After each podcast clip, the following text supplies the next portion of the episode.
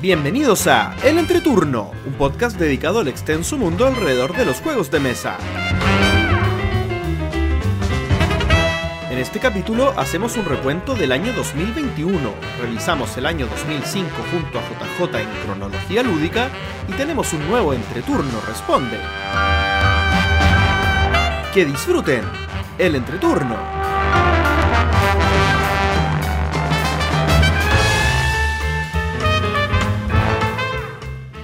Hola, ¿qué tal amigos? Mi nombre es JP. Gloria. Y yo soy Axel. Y estamos comenzando el capítulo número 105 de El Entreturno. Estamos grabando el jueves 2 de diciembre, el capítulo que saldrá el martes 7 de diciembre. ¿Cómo están chicos? Bien. ¿Contentos o no? ¿Tristes? Contentos. No, ¿cómo vamos a estar tristes? Llegó diciembre. Hoy, llegó diciembre. Y el viejito pascuero. El viejito pascuero. San Nicolás. Papá Oye. Noel. Quiero cambiar la pauta de este programa. A ver. ¿Por qué no inventamos una nueva sección y es carta al viejito?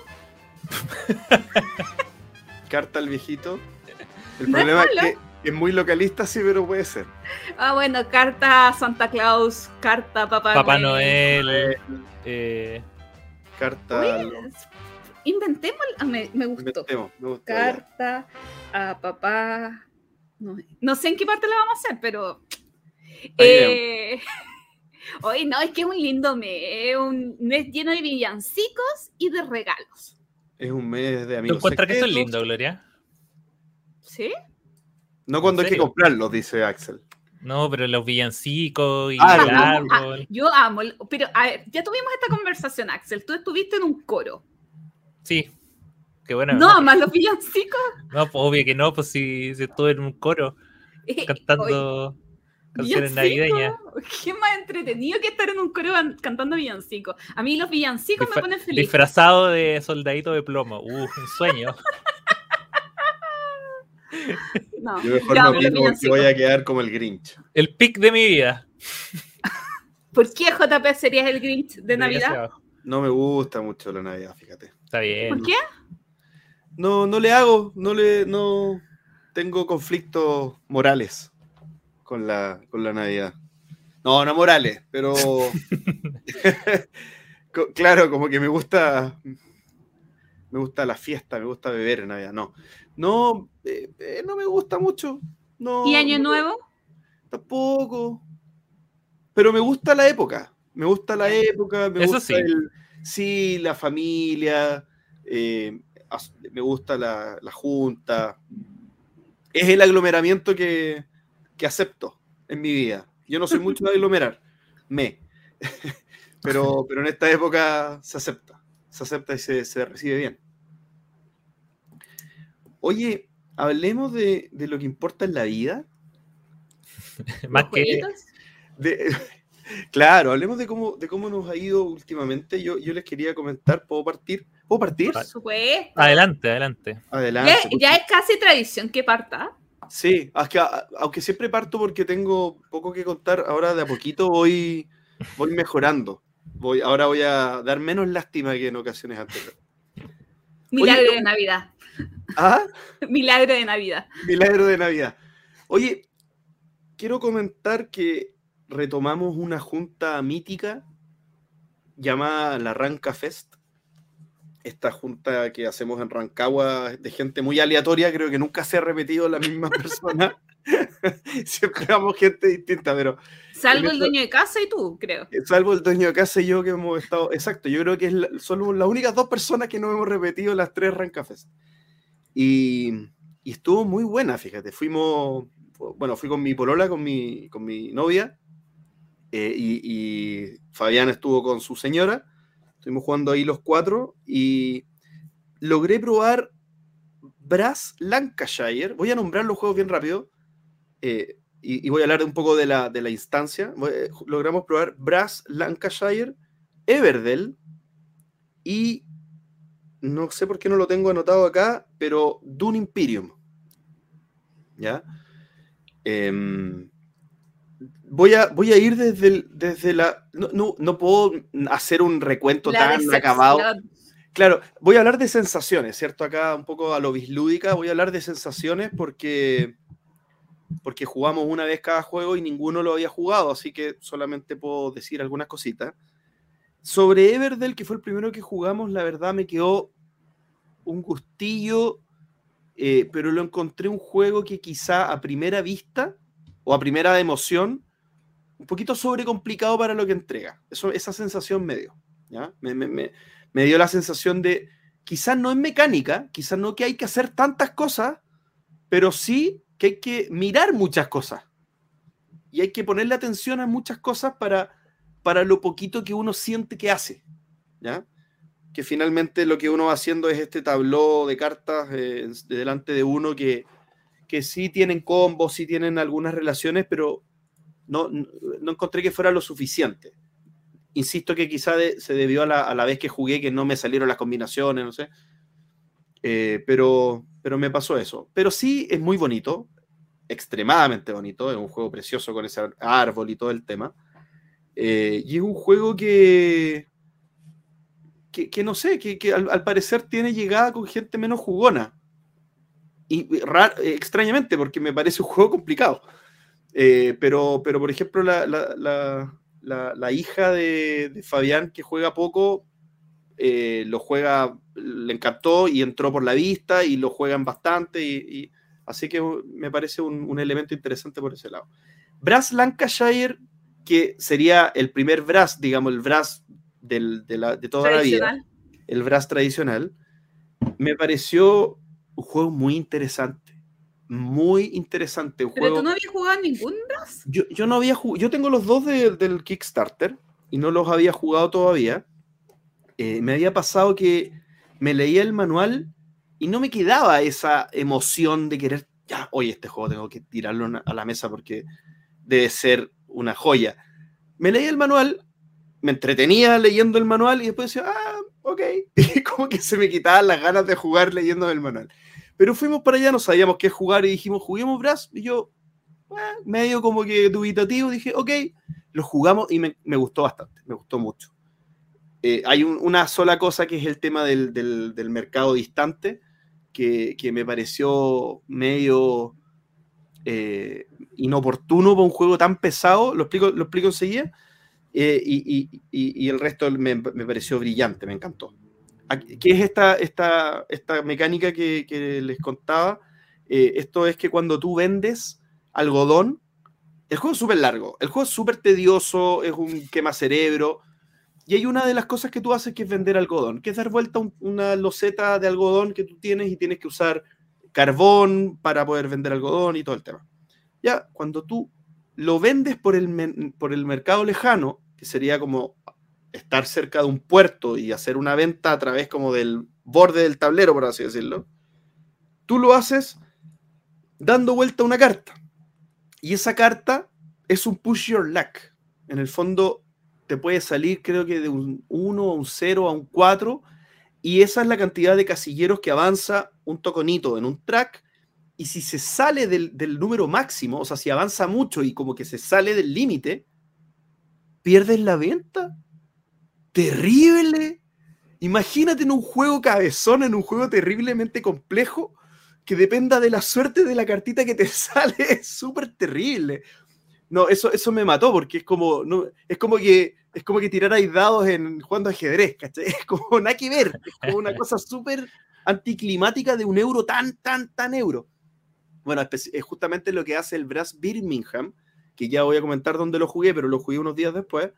Eh, no, es que corrija, pero elimina esa parte. Elimina esa parte y la intercambia por otros tipos de loseta y por otro tipo de mercado para hacer esa venta. Entonces pasa a ser un juego mucho más ligero, entre comillas, de, pero no ligero en mecánicas, pero sí Brass Birmingham es un juego más ligero en, en, en el nivel de compromiso mental que tenéis que hacer para que te vaya bien. Es un juego un poquito menos estratégico más táctico la, la, información está más a la mano para poder tomar buenas decisiones. Quizás menos yo no he jugado eso, menos sí, quizás menos castigador. Yo no he jugado eh, Birmingham. Lancaster lo he jugado una vez, no sé, el 2013 y la otra vez hace tres años. Entonces no me acuerdo de nada. no, puedo opinar nada, pero creo que, que, los comentarios van en que es un poco, no es que sea más sencillo, sino que es menos castigador que el Lancaster.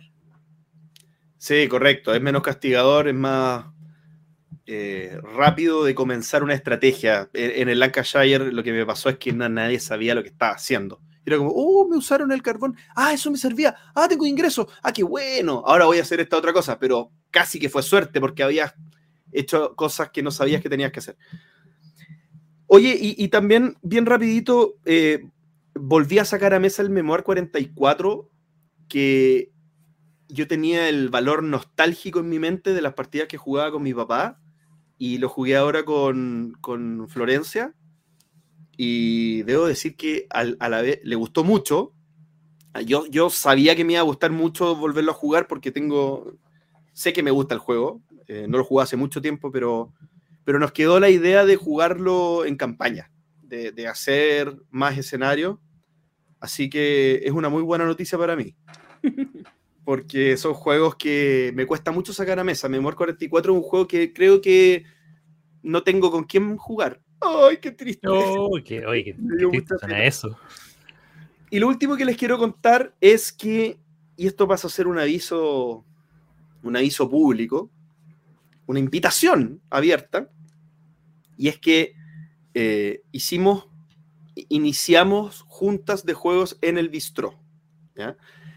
Iniciamos con un plan piloto de, de una mesa cerrada, digamos, para, ver cómo se da la dinámica, tema, tema luz, tema eh, usar las mesas con la comida, cosas que obviamente uno sabe que puede hacer, pero en el fondo a ver si íbamos a estar cómodos, si nos iban a atender bien, bueno, el bistró nos van a atender bien sí o sí, pero también el tema del horario, el tema de, a qué hora llegar para poder alcanzar a jugar, todas esas cosas. Y, y bueno, vamos a hacer algunos ajustes, ya hablamos con, con mi socio para poder eh, estamos estudiando extender el horario para que, para que podamos jugar hasta más tiempo, pero les comento más o menos la, la idea y esto es que las juntas sean todas las semanas, los días lunes, desde las 5 de la tarde hasta... Ah, temprano. Sí, desde las 5 de la tarde hasta... Em, hoy día es hasta las 10 de la noche, pero la idea es poder extenderlo. Estábamos conversando que ojalá el primer paso sea eh, dentro del próximo par de semanas subir hasta las 11. Em, y el que llega, están todos invitados, esto es una invitación abierta, ustedes tienen que decir que van a la junta del bistro y los que van a la junta del bistro tienen un 20% de descuento en el total de la, de la cuenta, solo por estar eh, en la junta del bistro los días lunes, entre las 5 y las 10 de la noche inicialmente. Entonces, quedan todos cordialmente invitados y lo que les voy a contar es que en esa, en esa junta ya iniciamos jugando, bueno, Brass Birmingham, que jugamos la semana pasada, y esta semana jugamos Undaunted Normandy, que es un juego de guerra eh, deck builder, muy interesante, y Paper Tales, porque ahí llegó Claudio, que había llegado un poco atrasado, entonces jugamos Undaunted Normandy con Pablo primero y después cuando llegó Claudio eh, jugamos Paper Tales, que es este em, Seven Wonders eh, alike, pero es bien parecido al Seven Wonders, la verdad. Es como una versión simplificada del Seven Wonders, eh, según yo, y bien interesante. me encantan los draft games, me encantan, me gustan mucho. Eso, chicos. Oye, hace mucho que JP no hablaba de una variedad tan grande de juegos en su espacio. Necesito agua. Estamos impactados. Y voy a, voy a ir mejorando, voy a ir mejorando. Ojalá todos queremos eso, JP. Por el bien del podcast, digo yo. por el bien del recordé, contenido del podcast. Recordé lo que eran los juegos de mesa, lo recordé. Muy bien. Axel, ¿tú o yo? Dale gloria, dale gloria. Dale gloria. Mi noviembre ha sido bastante agradable, bueno, maravilloso. Eh, jugué aprox unas 70 partidas a 51 juegos diferentes. Pero eso no es todo. De esos 51 juegos, 14 fueron estrenos. ¿Y qué hay en esos estrenos? eh, nutrias ganadoras, Bitoku, bolsa de papitas, croquinole, porque no contamos una experiencia muy entretenida que tuvimos en la casa de JP. Pero ahí más adelante. El estudio del entreturno. Dinosaur Island, Inferno, Intro de Blue, Yamaland, Piperland, Ra, El Rebaño, Tigris y Éufrates, que no lo había probado, y Winter Kingdom. ¿No había jugado Tigris y Éufrates? No, no había jugado. Me gustó bastante. O sea, a ver, no es un juego para la gloria. Asumamos que no es un juego para la gloria porque el enfrentamiento es constante. pero, pero pude soportarlo y debo decir a mi favor que gané la partida. Mm. Mira. ¿Con gente que había jugado antes, Gloria? Sí, mira, y les voy a, vamos, vamos, vamos a eso, porque tuve bastantes jornadas muy entretenidas de juegos, pero una que quiero destacar es que Reiner Nicia estuvo de cumpleaños. Y como estoy haciendo fiestas temáticas, eh, em, un día me junté, el día del cumpleaños de Nicia, me junté con la Daniela, estuvimos jugando varios juegos de Nicia, pero ese sábado me junté con Diego, con Soy Jugón, que organizó una reunión de ocho personas para probar juegos de Nice. Y fue maravillosa. ¿Por qué? Porque eran dos mesas y en ambas mesas jugábamos el mismo juego. Entonces partíamos, voy a mentir, con Tigris y Eufrates, una explicación de Tigris y Eufrates, dos mesas. Se terminaba la partida en una mesa, nos esperaban conversando un ratito o jugaban un filler, y en la otra mesa, y después ya, Ra. O después eh, Samurai, o eh, eh, a través del desierto. Entonces, más allá de que la jornada fue muy entretenida, porque eh, hubo un rico compromiso de todos los jugadores, hubo esa competencia rica de más de dos mesas, como, como había ambiente competitivo, fue súper, súper, súper entretenido. Tengo ¿Mm? eh, dos preguntas, Gloria, sobre esta ¿Por qué no te invitaron viviendo tan cerca? No, la primera es... Eh, ¿Cuál era? Ah, eh, ¿Los miembros de la mesa eran estáticos durante todo el... No, no, no. Cada, juego cambiamos los integrantes de la mesa. Ok, ya. Y lo segundo, eh, ¿qué mesa terminaba primero? ¿La que estabas tú o la otra? Rara, es raro porque yo no tengo mucho análisis parálisis. La otra terminaba primero. Ah, Eso no más quería hacer. Descansa la fiscalía. Pero siempre jugaban el mismo juego al mismo tiempo, siempre era el mismo. Sí. Y con la explicación en, paralelo, así que. Eh, con la explicación, no tan explicación en paralelo. Una sola persona explicaba mm. a las dos mesas. Entonces, fue algo muy, muy, muy agradable. O sea, como nos dio muchas ganas de seguir haciendo estas reuniones temáticas con dos copias de cada juego, porque la dinámica era muy buena y además que los jugadores los que nos reunimos estábamos como muy full enfocados. Muy, muy, muy contenta. Lo otro que quería contar, quizás después Axel me, me, me acompaña, es que fuimos a una reunión en Fractal para probar los nuevos juegos que se van a lanzar. Esto mm. quiere decir em, el Simplicity. Simplicity y el... Em, la Feria de las Pulgadas de Titilken. Que es la readaptación del famoso Pit, o más conocido como el Dink. Claro, es la, reimplementación de Dink, que a su vez es la reimplementación de Pit. y, eh, fue una jornada muy entretenida. Estoy muy feliz que se puedan comenzar a retomar algún algunas actividades así de parte de editoriales, ya lo hemos visto otras veces con Asmodee, eh, que eh, se puedan reunir grupos un poco más pequeños de personas para eh, probar cosas, porque especialmente probar cosas que todavía ni salen, eh, porque así nos mantienen informaditos. Dos cositas más que quiero contar. Me llegó mi regalo de Secret Santa. Un nuevo año más. Grinch JP. me, llegó mi regalo de Secret Santa. te, quiero ver sonriendo. Siempre se me olvida participar. Los regalos siempre son bienvenidos. Yo acabo de recibir uno, no podría, no podría ser tan hipócrita. Sí. Eh, y me llegó el Yamalan, un juego de nuestro querido Phil Walken Harris, o algo así. Y me llegó una expa de Draftosaurus, así que muy contenta. A mí me tocó, voy a contar la historia, me tocó una chica de España, pero que no era española, era em, holandesa. Y no vivía en España continental, vivía en Islas Canarias. y quería un juego en inglés. Oh, Isla Canaria es un lío mandar juegos de afuera porque tiene otros impuestos, está en África.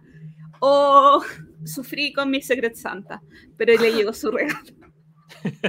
Sufrí. Yo pongo España como país fácil para enviar regalos y no, me, me salió lo más difícil de lo difícil en España.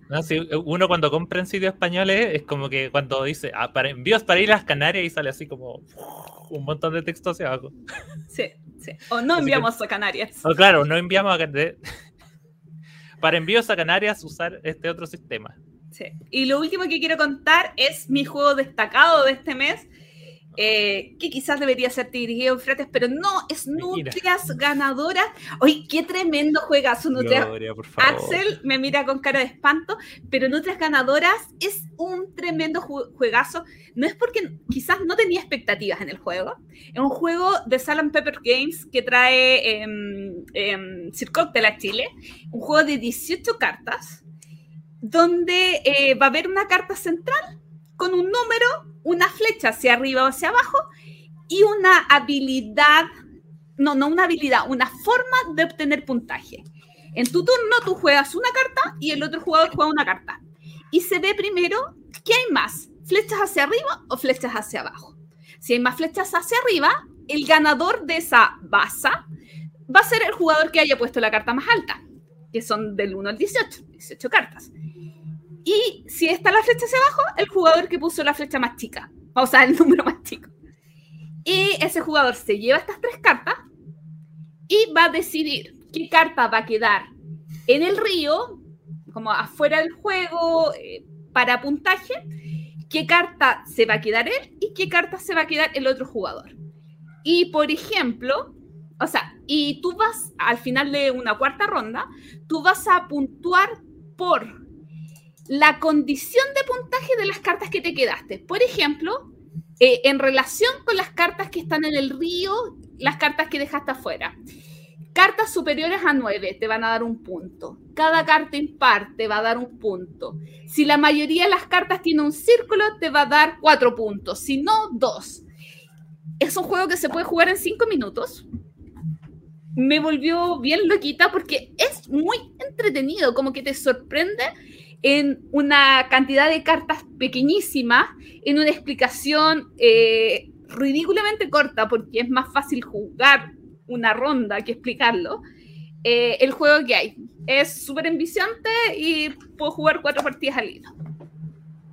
Qué falta de respeto, Gloria. Sé que no se lo vendía a Axel, pero cuando Axel lo pruebe, va a correr a comprarlo. Me va a gustar probablemente, pero no, no, no voy a decir que fue el mejor juego del mes. Tuviste una maratón de Inicia. El juego que más me sorprendió en este mes, Nutria. Y me dice que Nutria, una Nutria ganadora. Nutria ganadora, el juego que más me sorprendió este mes. Eh, sí, Inicia tiene juegazos, pero. Respeto. Pero. oye, y ojo que no hablé nada de Bitoku, pero no importa. Adiós. Oye, eh, yo estoy muy sorprendido porque según esta cosa de, de los juegos, del, tengo muy pocas partidas en noviembre, pero estoy seguro que jugué muchas partidas y creo que se me olvidó registrarlas.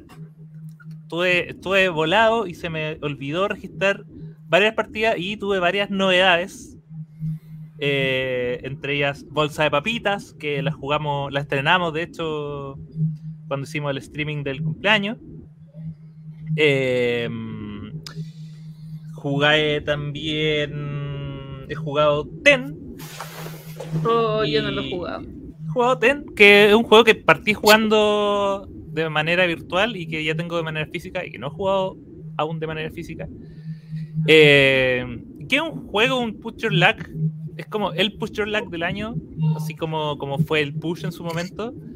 Eh, es un juego bien interesante que cambia mucho de dinámica cuando juega cuando cambia el número de jugadores. Eh, yo diría que el número ideal es 4, a pesar de que se puede jugar con 5, hasta 5. Lo jugamos con 3 y era mucho menos estático que jugarlo de 4. Eh, y de 5 no lo he jugado, pero, pero se me hace que como juegas menos turnos, se te, va un poco el control lo, que puedes llegar a jugar. ya. Eh, y bueno, es un juego de eh, crear escalas de, de, y vas eh, dando vuelta a cartas y, como lo dice su nombre, que es TEN, si la suma de las cartas que pone en la, en la mesa es superior a 10, explotas, ¿ya? Y ahí te vas. Pero... Hay, algo que deduces con el nombre, digamos. Hay, sí, hay, hay, otras que... Eh, pero hay otras cartas que te dan dinero. Y esas cartas de dinero restan del valor de tu de tu de las cartas con número. Entonces, por ejemplo, si tienes, esto, si te sale un 2 y después te sale un 5 de dinero, tu, tu valor es menos 3. Entonces puedes seguir pucheando la suerte hasta que en un momento paras. Y ahí tú tienes la opción de o llevarte las cartas con número, que son con las que tú haces las escalas que te dan el punto, o llevarte el dinero. Y el dinero te sirve para comprar las cartas, para hacer un sistema de, de, de remate que es muy interesante porque es solo una puja por jugador. Sí, porque a ti no y, te gustan mucho los remates. Claro, pero cuando una puja está bien. Y, eh, pero acá está lo, lo, lo, interesante. Si tú te llevas eh, las cartas de número, todo el resto de los jugadores se va a llevar el dinero que está en la mesa. Y al revés, si tú te llevas el dinero, el resto, eh, las cartas se van al mercado. Entonces quedan disponibles para el resto si es que las quieren comprar en otro turno. Entonces está, hay, hay decisiones complejas al momento de decir, ya, me llevo estas cartas, pero si me las llevo le voy a dar mucho dinero al resto y me va a ganar en la espuja y, y es bien complicado. Así que... Oye, cuando lo explicaste, no sé por qué se me vino a la mente como una versión más compleja del no gracias, ¿puede ser? Mm, no. ¿No? no. No, porque acá, bueno, acá uno se está, de partida los, los, los, puntos son buenos, uno se tiene que tratar de llevar la mayor cantidad de cartas, y en el fondo tú, ah. tú tienes que, ah, y lo otro que es muy interesante es que, por ejemplo, tú tienes que hacer escalas del 1 al 9, hay cartas del 1 al 9 en cuatro colores, pero por ejemplo solo hay un 9, o solo hay un 8 y solo hay un 7, que obviamente son las cartas más difíciles de... de, de eh, de llevarte varias, o sea, si te, si te, hace un, si te sale un 9, te lo tienes que dar de inmediato, si es que lo quieres. Porque si no, eh, si no, muy probablemente te va a salir cualquier otra carta que te haga explotar. Entonces, es, está interesante. Sí, me gustó. Sí. Uh, a mí llegó hoy a la casa, así que mañana lo pruebo.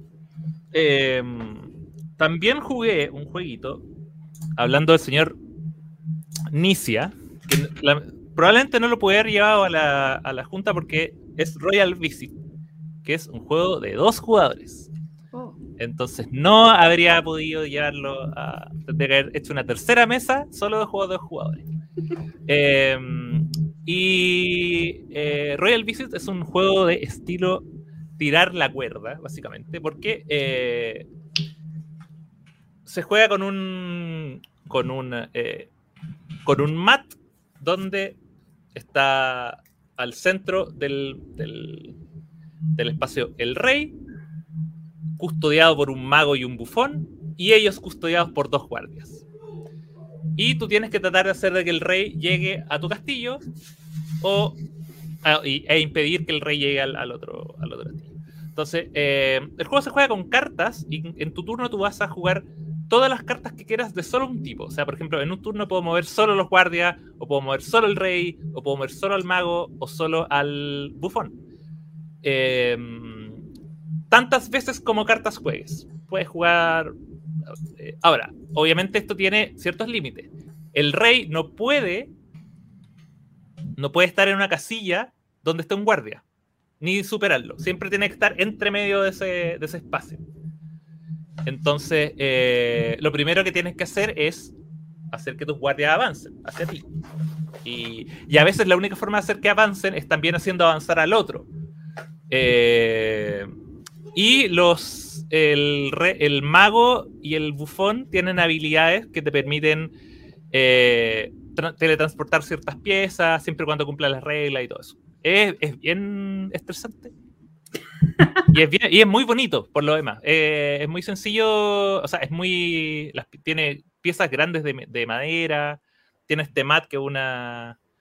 eh, que es como de género. Y. Y nada. Y el último juego del que quiero hablar es. eh, y el que voy a hablar un poco más adelante.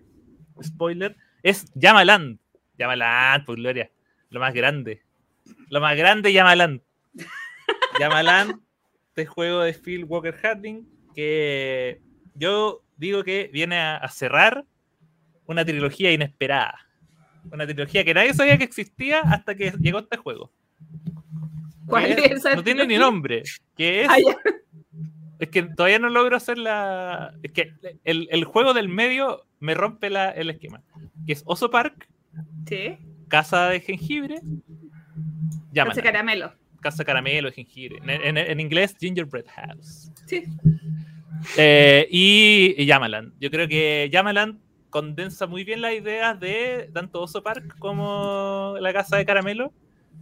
Y lo hace en un paquete sólido y con los mejores meeples del año. Yo sé que en el recuento del año no va, no hay categoría mejor meeple del año, pero si hubiese, estaría acá por lejos Yamaland porque tiene unas, unas llamitas meeple muy bonitas, hermosas, preciosas. Y bueno, ¿por qué digo que, que mezcla esta- estas dos? Porque es, es un juego que es de... eh, por un lado tiene el, eh, el tema de ir armando tu propio espacio. eh, tienes que ir armando tu llanura donde van a estar estas alpaquitas. Pero también tiene el sistema de que en, en tu turno tú puedes colocar una, una loseta, ya sea anexada a tu parcela inicial para hacer más espacio, o bien colocarla sobre tu parcela para que cuando tapes iconos ganes esos bienes. Que son mecánicas que ya habíamos visto antes en, eso, en esos dos juegos anteriores. Eh, ¿Para qué quieres tapar las cosas? Con esas va a obtener generalmente comida y con esa comida vas a poder alimentar a las llamas. Y una llama alimentada es una llama feliz. Y una llama, punto de victoria. y una llama feliz Da es punto una de llama que te da vista. punto de victoria y que se, se, se va a tu, a tu parcela. Y tú la puedes colocar en diferentes niveles. Eh, hay puntuación por. Y también, muy, muy parecido al sistema de Oso Park, hay sistema de. Mientras más rápido compres una llama, más puntos te va a dar. Entonces están ahí listos.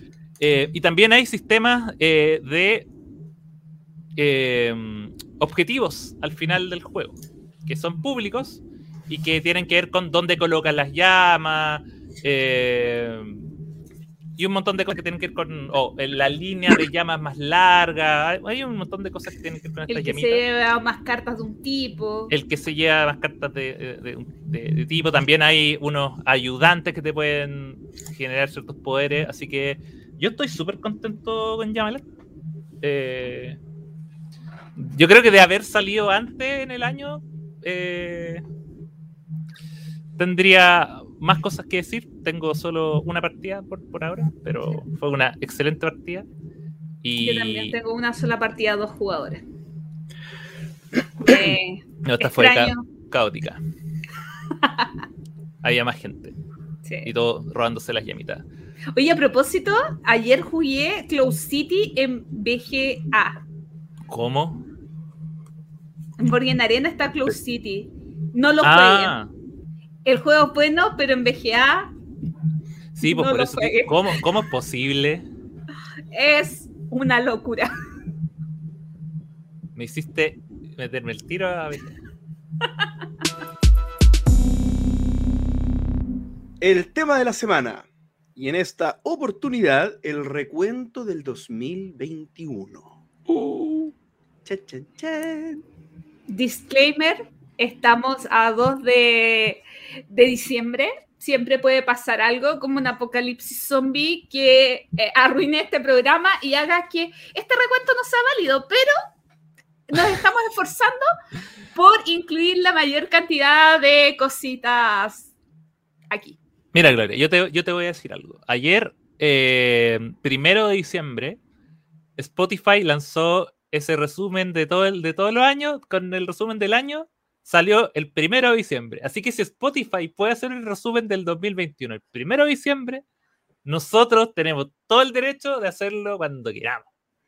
Oye, a propósito de eso mismo, y no está en la pauta, pero no importa, eh, agradecer a toda la gente que compartió en Instagram eh, su resumen de Spotify y, y, y, habían varios en que nosotros éramos el podcast más escuchados por ellos, así que Oh. agradecerles y, y a los que éramos el segundo, el tercero, el cuarto, el quinto, o no aparecíamos en su lista, pero nos quieren, muchas gracias por Yo, escucharnos. yo no este sé, yo no sé si lo compartieron, eh, pero hay una estadística que dice las horas que escuchaste. Sí, eh, bueno, ¿quieres saber las horas que nos escuchó nuestro Sí, quiero saber cuántas horas nos escuchó la persona que más nos escuchó. Eso lo quiero saber. Jonathan?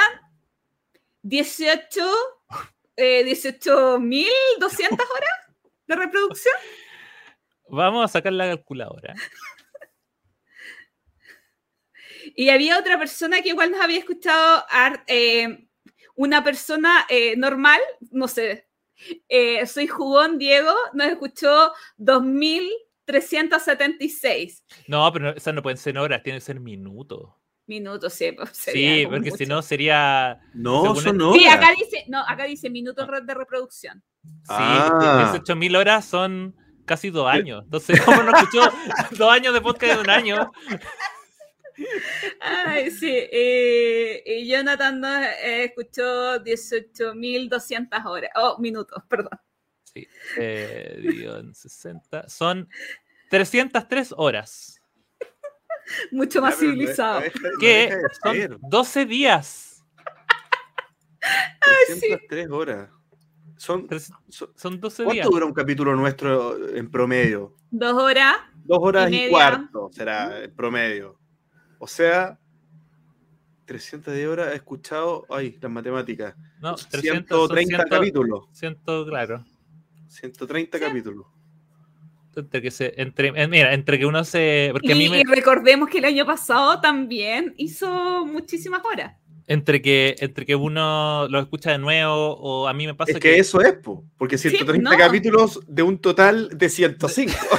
No, no, no. Si él nos escucha y No, nos a vuelve a escuchar. Sí, a mí me pasa Ah. que, claro, a veces lo escucho porque quiero escucharlo de nuevo, pero a veces los pongo y me quedo dormido y se queda reproduciendo. Y al otro día tengo que volver a reproducirlo y es todo suma, todo suma. claro. Gracias, Jonathan, por estarnos, por dejar un reproductor escuchándonos 24-7, aunque tú no nos escuches. La Sí. estadística nos hace felices. Muchas gracias. Oye, pero después hacemos el recuento de lo más destacado o lo peor del entreturno 2021. Bueno, voy a contar que vamos a hacer un recorrido por algunas editoriales y algunas cosas que han pasado eh, en sus vidas y voy a partir con Tevir. Eh, puntualmente con algunas cosas relacionadas con David Chile, que por ejemplo, eh, David Chile eh, tiene su parte, obviamente, editorial con distribución de juegos propios, pero a la vez distribuía muchas otras marcas. Y el 2020-2021 dio, eh, dejó libre muchas marcas y dejó de distribuirlas acá en Chile. Estamos hablando de Trangis, de TCG Factory, que creo que eso fue el 2020, pero diferentes marcas dejaron de ser distribuidas por Devir.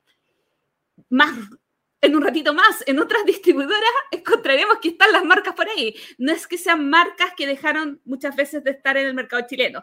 También eh, dejó de distribuir eh, eh, Laguna Mental. eh, Maldito Games. Laguna Mental Games. Laguna Mental Games, maldito Games, me faltaba. Entonces, fue, es algo extraño, sí, pero se están preocupando más del juego propio porque en el siguiente subtema de Debir hablaremos de eso. ¿Qué les parece a ustedes que, que, haya cambiado como su modelo un poquito de negocio? ¿Algo que opinar? No, eh, no, es que por lo que dices tú, me parece que. O sea, si van a entregar como la, la cantidad de juegos, los tipos de juegos que están haciendo, yo prefiero que, se concentren más en lo que en, en sus marcas propias, porque es un es un eh, están saliendo juegos, juegos de calidad y como vamos a ver más ahora, son también juegos más locales. Entonces, eh, y por otro lado, eh, yo también siento que el, haber tenido tantas marcas en su momento también hacía que la, muchas veces tomaran la decisión de priorizar otros mercados antes de Chile. Entonces de repente decían, no, es que tenemos que sacar tal juego, vamos a priorizar España, entonces a, Chile le, vamos a mandar lo que, lo que le corresponde. Mientras que si esa distribución está hecha por más, de manera más local, es una distribución que va a ser eh, pensada en el público chileno y eh, priorizando el mercado chileno. Entonces, a mí me parece que eso es, positivo para nosotros como jugadores. Sí. En relación con lo que dice Axel del juego propio de Debir, hacer como una diferenciación en, en estos ejemplos.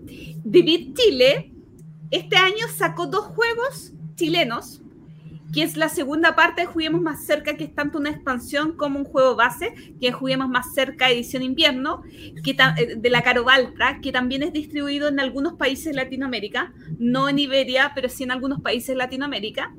Y la segunda edición de Los Tesoros del Rey Pirata, juego de Víctor Hugo Cisterna y Juan Pablo Céspedes, amiguitos de la casa, y que eh, hicieron una modificación principalmente estética del juego.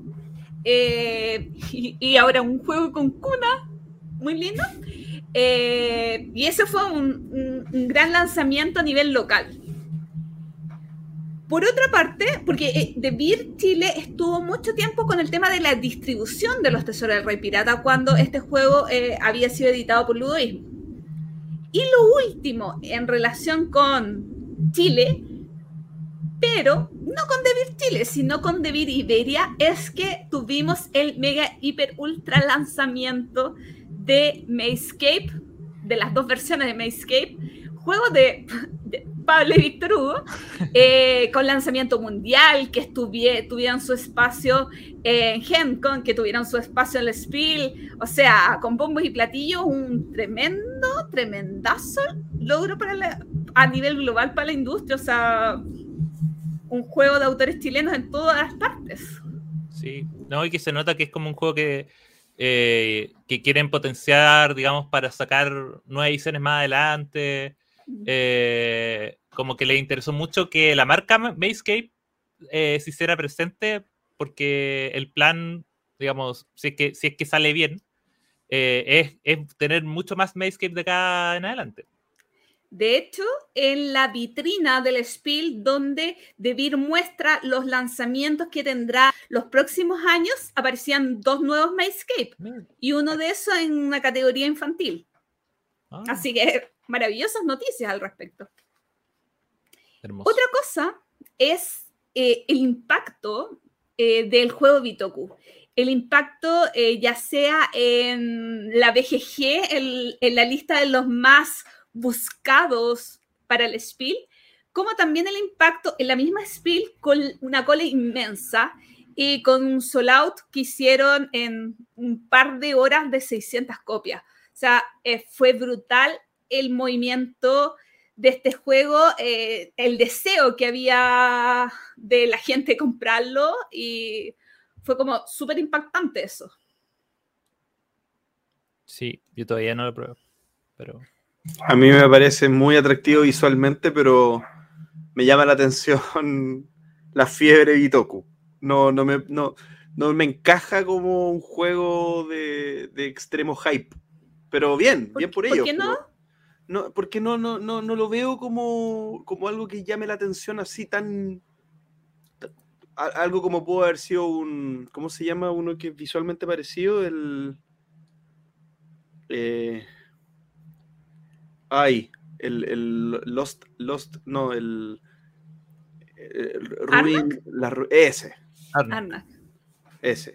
Que ese, ese me, me, suena a un juego que tú mm. puedes decir ah, éxito que todo el mundo quiere tener y quizás no te tinca tanto como juego, pero mira cómo se ve, lo quiero comprar. no, no sé, pero, pero, pero bien, me, me gusta, Ah, a mí me o sea- gustan los hypes, por el hecho del hype, me, me gusta porque genera cosas entretenidas. Así que me A parece mí, bien. me, a mí me sorprendió porque, sobre todo considerando que el juego es como que uno de sus ganchos es como que expansión del universo de eh, el otro juego que se me olvidó y se me olvidó porque no me gustó. ¿Silk? Silk. Entonces, que tengo mi copia autografiada por el autor y todo eso, pero Y por eso no las vendió. y por eso la tengo todavía, pero es un juego que no- nunca, me, nunca me llamó mucho la atención más. Entonces, que me digan como, oye, este es el nuevo juego del universo, es como, ya. Y, y muchas veces que iba a, a, a la tienda amiga, me dicen, oye, ya llegó Bitoku, ah, como que me lo quieren vender, como que asumen que lo quiero comprar, y es como, no, vengo por ese de allá. Yo ya llevo tres partidas a Bitoku, pero a mí no me. A, la gente de mis mesas le ha gustado, pero a mí no sé, no me. No me. No tuve piel con él. No quiere decir que no lo puedo jugar una cuarta vez, pero no. Ah, pero, pero, pero cuando nosotros hablamos lo había jugado dos veces, ¿cierto? Porque en, me había di- me en habías dicho que- podcast que- no. ¿O sí? Es que me, me- No. ¿te acordás? Es que, bueno, así fuera Sí. de cámara te pregunté si te daba más ganas que jugar Praga, habiendo jugado una partida. Me dijiste que quizá Praga te da un poquito más de ganas. Pero ahora ya no querías jugar más Bitoku.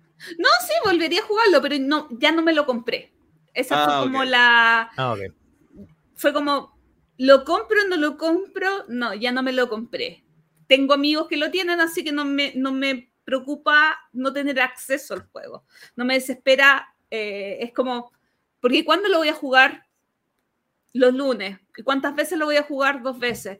¿Necesito Bitoku? No. Esa fue como mi... Mira. Ok. Sí. Pero, Madurez. pero lo podría Pero volver. ojo, ojo que, que tú podrías decir cuándo lo voy a jugar y que te encante. Y no comprártelo No, no, hay muchos juegos que voy a jugar dos veces en el año y los voy a tener en la ludoteca, pero este no, no- no lo encuentro necesario para mí. Bueno, oye, y a propósito, no lo teníamos en pauta, pero a propósito de la Spiel y juegos de De Beer, Red Cathedral eh, voló, Cosmos lo sacó, no pudieron vender copias porque no llegaron a la Spiel, pero Red Cathedral ya está dentro de los 500 mejores juegos en BGG si bien es juego 2020, pero habla como del proceso de, de, de la editorial, de los resultados que se Mm. ven en el 2021 y el 2022 viene una expansión. Sí, eh, yo, sí, eh, eh, esto del modelo de negocio que hablabas tú, Gloria, es importante porque esto hace que se hable de DeVir internacionalmente. O sea, un- una, un- una distribuidora o una editorial que posiciona juegos de otros lados, en realidad pasa a ser accesorio el nombre de la editorial, pero, pero con de juegos propios aparece Dice Tower, oye, DeVir está posicionando este juego y empieza a ganar un nombre mucho más connotado. Y la apuesta fue importante porque son son eh, geografías de, de poca trayectoria lúdica y que le está yendo súper bien, entonces habla también de un súper buen ojo, Sí. de una buena Y- apuesta y con buen ojo. Sí. Y yo tiendo a creer que con Red Cathedral están muy, muy, muy al ras en ganancia con la cantidad de materiales que tiene, hicieron una jugada, no por ganar eh, inmediatamente, sino por invertir en un buen producto, tanto de calidad como de, de- de componentes, para que sea como un buen gancho de entrada a futuro.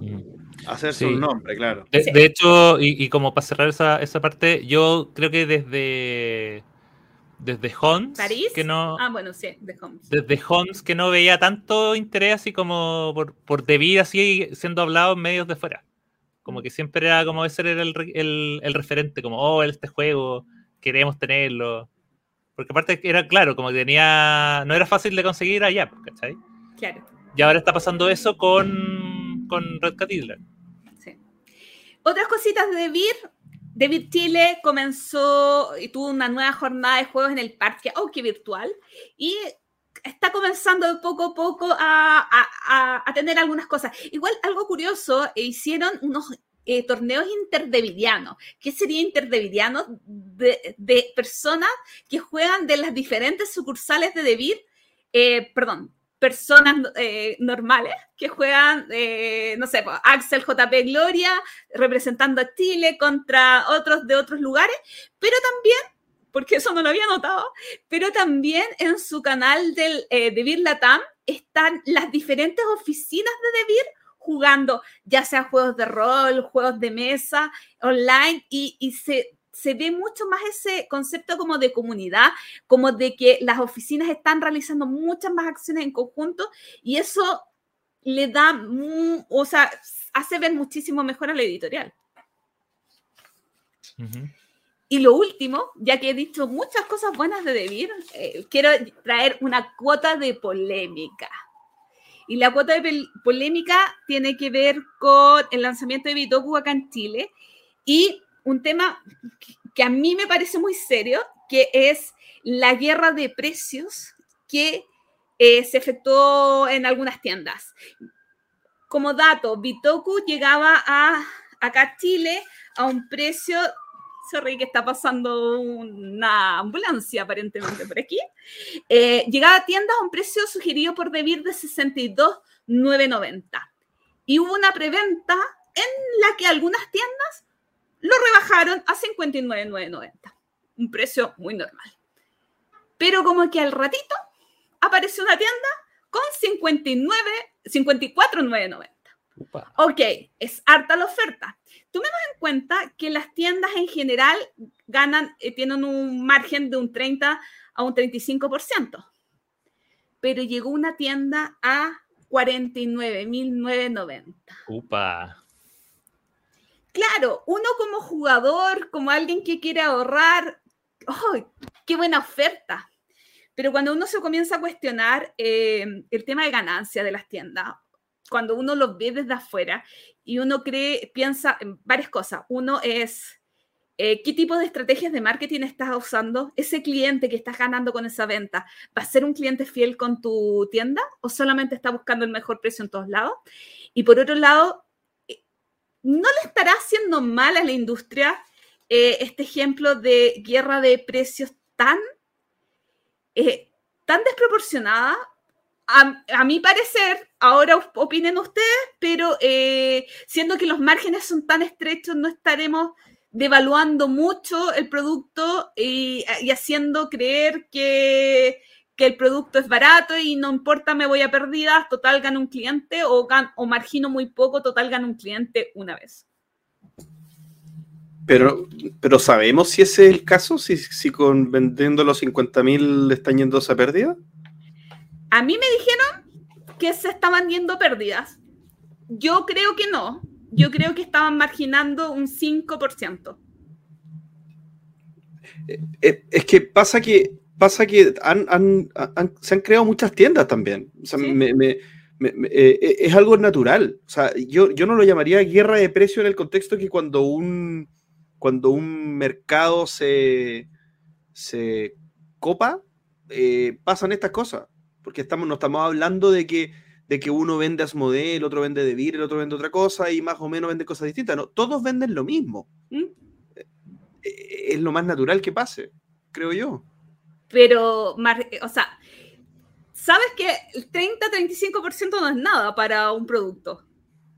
Cuando tienes que pagar empleados, tienes que pagar arriendo, etcétera, etcétera. Y, y, estás haciendo que un producto que sí o sí, con todo el hype que tuvo del Spiel, se va a vender, lo estás entregando al precio que te lo están vendiendo la distribuidora.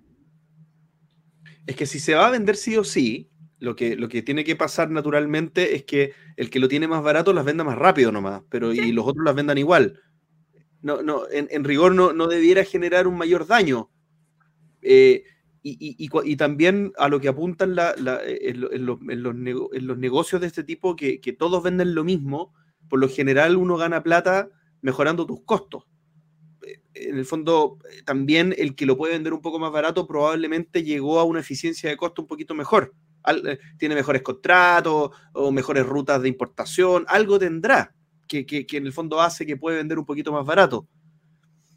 Yo creo que el tienen los mismos contratos y las mismas rutas de importación. Entonces logran bajar los costos fijos, tienen mayor volumen de ventas totales, entonces les importa menos marginar menos por, unidad vendida. hay, hay hartas cositas que pueden pasar, pero, pero yo lo encuentro que, que- yo encuentro que, y mira, te lo digo, te lo digo más, creo que deci- sería más ilegal, es hasta ilegal ponerse de acuerdo en venderlo a cierto precio. Eso no se hace. Eso, eso, eso puede ser, eh, eso puede ser castigado por, por la, por la regulación. Ajá, Hay precio sugerido de venta público. Sugerido, sí. Siempre es sugerido, Pero, siempre pero, sugerido. pero, des- pero ponernos de acuerdo en que todos los vendamos a 55 mil, por ejemplo, eso es ilegal. Eso no se puede. Tú, tú- tú- tú no puedes hablar de una de cómo de cuánto le vas a poner, ni, ni- no, no puedes igualar, o sea, coordinar precios entre tiendas, eso no se puede hacer. Entonces, me parece que es parte de lo, de lo natural que tiene que pasar en, lo- en un mercado así, creo yo. A mí me da mucho susto. Pero bueno, a- al final eh, cada cosa va a caer bajo su propio peso. Y recordemos hace un par de años lo que pasó, con, si no me equivoco, fue con Asmodee en Estados Unidos, que fijaron en cierto modo algunos precios o algunas restricciones para tiendas online de máximo Sí. de descuento. Sí, sí. Que era para, para eh, proteger a las tiendas locales. Sí. O sea, yo no quiero llegar a medias estre- O sea, como, como siento que a mí, a mí me da miedo esta situación. Eh, tú, Jota, puesto de toda. O sea, a mí, me da, a mí me da miedo este suceso que pasó. eh, y quería como. Porque vamos a hablar de cosas buenas y cosas malas que pasaron este año. Y yo, a mí me da un poquito de cuco. Un poquito. Cuquito. Cuquito. JP. ¿Qué Otra nos que vas a nos contar tienes. tú? Vamos a contar un poquito de Asmodee. Asmodee y su adquisición de, la, de BGA. Impactante, ¿eh? Impactante. ¿Qué están tramando? ¿Qué quieren? ¿Ah? ¿Qué quieren? ¿A dónde quieren llegar con esto? Es que en serio, es como. ¿Lo irán a mejorar? ¿Le irán a mejorar la experiencia de usuario? O sea, ha subido brutalmente la cantidad de juegos que hay en BGG. En VGA. Sí. Ah, perdón. Y lo otro que me llamó la atención es que no es que sean solamente juegos de Asmodee. O sea, O sea, mira, yo me meto, yo me meto y claro, el, el juego, el primer juego que sale destacado es azul, pero sigue habiendo otros juegos. Es interesante pensar. Bueno, a mí me interesa, no sé si al resto, pero. Pero ¿qué, tiene, ¿qué están tramando con esta cuestión? ¿Para qué quieren eso? Yo, es Porque, que, no- porque lo que dice Gloria es importante. O sea, que esto es un centralizador de juegos, whatever, todos los juegos, o todos los juegos que se puedan meter en la plataforma. Entonces tiene mucha data ahí. Pues. Tienen, oye, ¿qué juega la gente? ¿Qué prefiere la Mm. gente? ¿Qué se repite la gente? Si tú le ponís business intelligence a esto, podías armar reportes bien interesantes que te dan información bien útil. Ahora se lo habrán comprado por eso, que querrán mejorarlo para poder vender juegos. porque era lo que les faltaba comprar.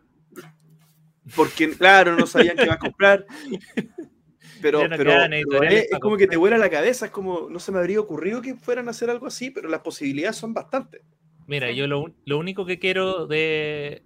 que espero de esto, y, y que yo creo que si el plan es lo que decía JP de utilizar esto para sacar datos, es que saquen una versión móvil. Pero, pero si Pero- VGA ya es complicado en el sí. computador, pero imagínate BGA celular. tiene una versión móvil. No, pues eh, no Sí existe. tenía una versión móvil. No, Sí, yo alguna vez la descargué. Pero, pero no es, ah, op- no es óptima. Sí, o sea, Eh, es que la página tiene muchas cosas de que no son óptimas. Oye, también, peladores.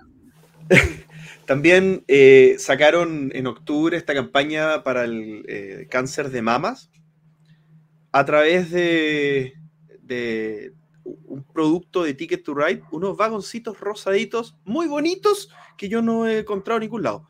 Pero me, me gustaría tenerlo porque me Yo me tengo mis gusta- propios, yo tengo mis propios transitos. Yo llegué a comprarlo apenas pude. Sí, ¿En serio? sí. Una campaña global eh, enmarcada en el mes eh, que, que tuvo harto impacto y al- al- algunas cosas medias negativas en España. ¿Ah, sí?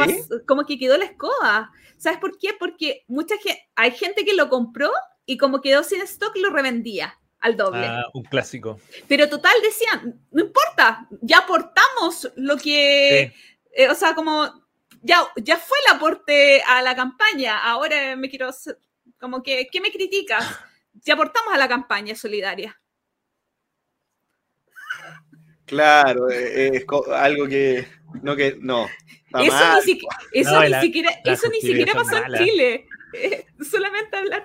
Eso podría haber pasado en Chile, pero no ha pasado aún. Este, Son los tiene ancestros chilenos ese español.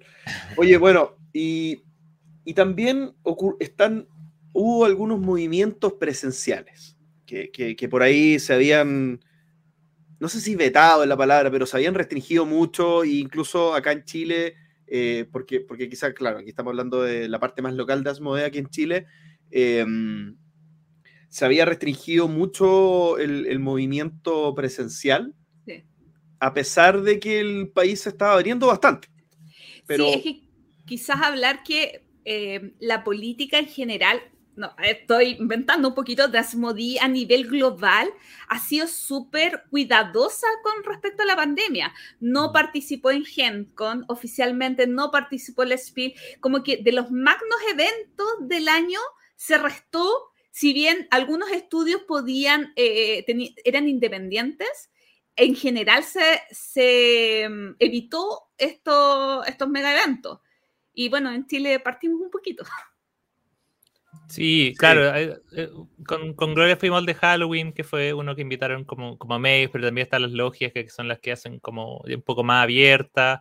Eh, todo esto como en la oficina de Asmodee, y yo creo que igual tiene que ver un poco con, eh, con la situación país, o sea, el tema de la existencia del- de, de la relajación de las medidas, a- después del pase de, de movilidad y con, la, con el tema de la vacunación, obviamente sigue habiendo un, un, un tema de aforo, de toma de temperatura, de saber efectivamente cuánta gente hay, Pase movilidad. eh, eh, pase movilidad obligatorio. Entonces, todo ese tipo de cosas, obviamente generan la posibilidad de hacer eventos presenciales, pero siempre bien eh, en espacios bien reducidos. Yo creo que estamos todavía bastante lejos de lo que fue, no sé, pues, el evento que hicieron en el GAM, y esas cosas que queremos que vuelvan.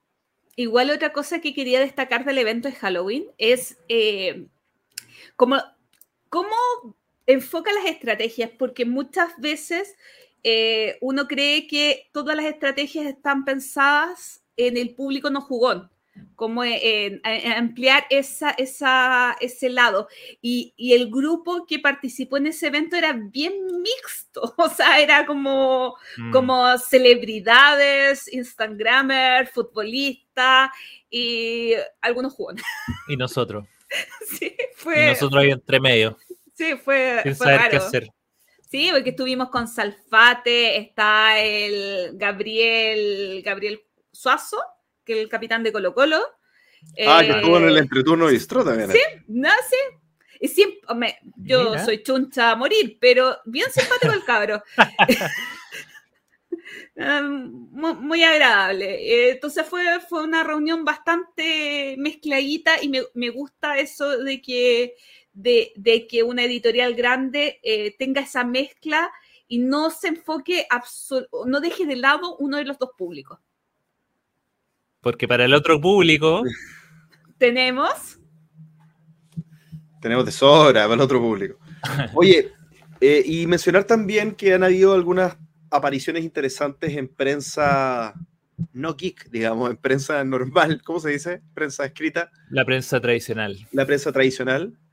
Eh, las últimas noticias, el Mercurio, si no me equivoco, Sí. eh, diarios importantes de Chile, lo que obviamente comienza a ser una vitrina y, y probablemente empecemos a ver harto más de eso, pero comienza a ser una vitrina en, en medios más masivos. Algo, algo no común para los Sí. juegos de mesa. Sí. La participación en Etcétera TV, si no me equivoco también. Etcétera TV creo, también. creo que semanalmente de Marcos eh, mostrando Mm. jueguitos. Eh, y Axel hace un rato nos mostraba una gigantografía en Sí. Providencia. Sí, también una que es como de campaña navideña. Yo- y yo por, lo- por lo general es como súper ñoño de mi parte, porque igual no es la primera vez que ponen, pero creo que es la, es la primera vez que ponen una en ese lugar tan alto. Hay otras que las ponen en otras que son más, más chicas. Y, y cada vez que lo veo, oh, mira, Yo de, juego. de allá venimos, yo, yo juego. A pesar de que siempre, siempre ponen los mismos cuatro, los cuatro fantásticos, pero eh, pero uno se le, el corazón se le empieza a agitar cuando esas cosas. Oye, yo, espérate, estoy buscando una, un dato. Ah, sí.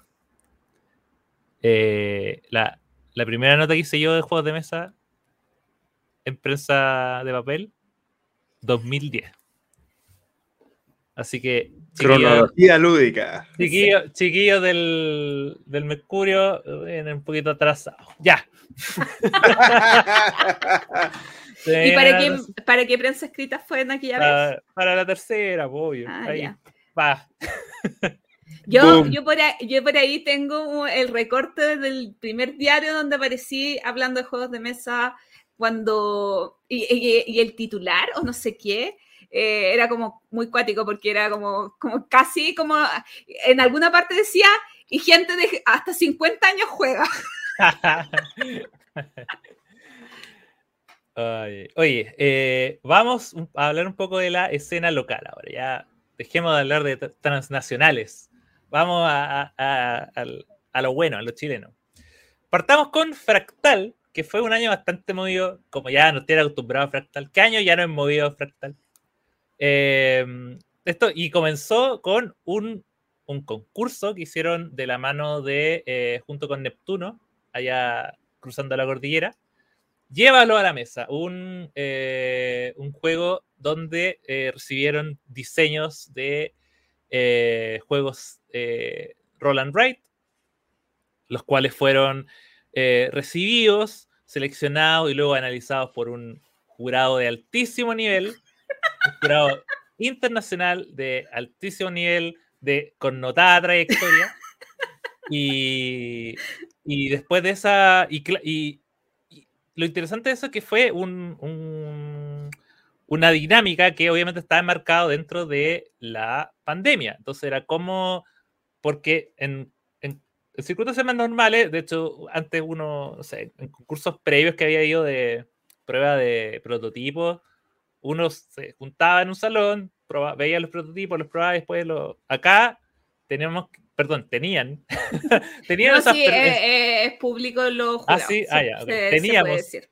ya, que juntarnos ahí, hicimos algo con, con la Gloria y con Ketty, eh, unas cosas media extrañas, yo tuve que hacer unos dados digitales porque habían dados que eran eh, especiales, entonces la única forma de hacerlo era por Tabletop Simulator, y era solo para lanzar dados, porque todo el otro lo escribíamos afuera, así que fue una eh, experiencia bien entretenida, de ese concurso salió un ganador, que es Crop Circles, que eh, por lo que he visto ya está bien.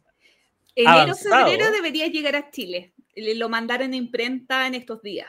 Sí, ya está. Si ven las redes de Fractal, ya pueden ver la portada y todo eso. Y eh, como no Oye, es primera, Axel- sin segunda. Una cosita antes de eso. Comentario de Crow Circus.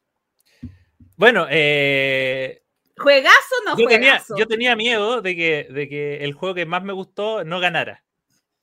De que, de que nuestra percepción como grupo, porque igual yo creo que todos coincidimos que, no sé si era el que más nos gustó, pero estaba dentro de los dos o tres que más nos gustó.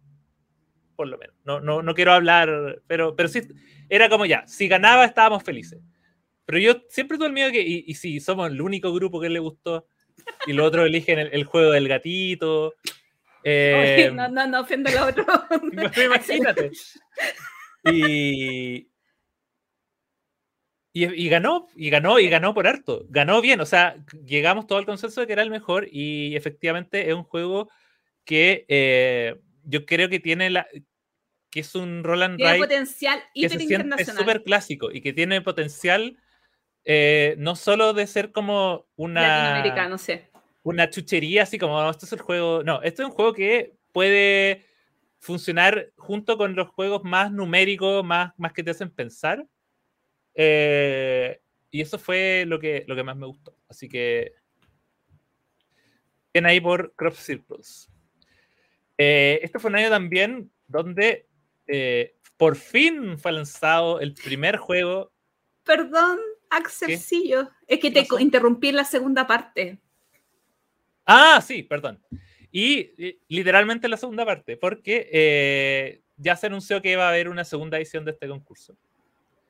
Eh, no sé si va a ser ¿es lo mismo. No, cartas.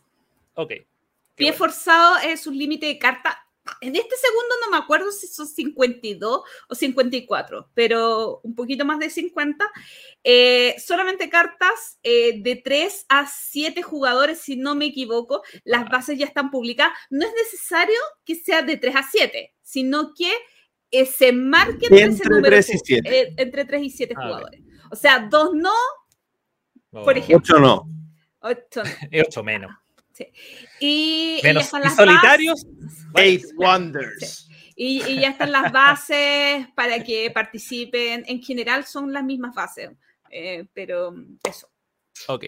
Bueno, este fue también un año muy bueno para los fanáticos de 31 minutos porque por fin salió el primer juego de, eh, de la alianza de Fractal con 31 minutos, eh, que es Doggy Style. También, adivinen de quién es. Los mencionamos antes. Oye, eh, así que nada, fue lanzado Doggy Style y eh, también presentaron eh, la Feria de las Pulgas de Titilquén, que ya está en su fase final, ya con el diseño de cartas, también lo probamos, así que eh, los fanáticos de 30 minutos eh, muy felices. Ahora, vamos, vamos a hablar sobre eh, dos, lo voy a juntar, que fueron como dos eventos que hicieron con medios, que uno fue el lanzamiento de Tori Tori, y lo otro, la, algo que también comentamos en el blog anterior, que fue la presentación de los, de los juegos con eh, las versiones que les mandaron para, para que es Sanssouci, Simplicity y el ya comentado Feria de las Pulgas de Tidirilken. Eh, em- son dos eventos que, eh, obviamente, los dos en la oficina Fractal, que tenían un espíritu distinto, porque, claro, uno era el lanzamiento de un juego. eh, y que yo creo que la, principal gracia era contar ahí con, eh, con las creadoras, tanto eh, en diseño como en, en arte. Así que estaba muy centrado en lo que era Tori Tori. Y podíamos conversar sobre, sobre los diseños. Y mientras que el otro era más noticioso, era como ya, estos son los juegos que vienen, cómo se van a ver y, y qué tal les tinca.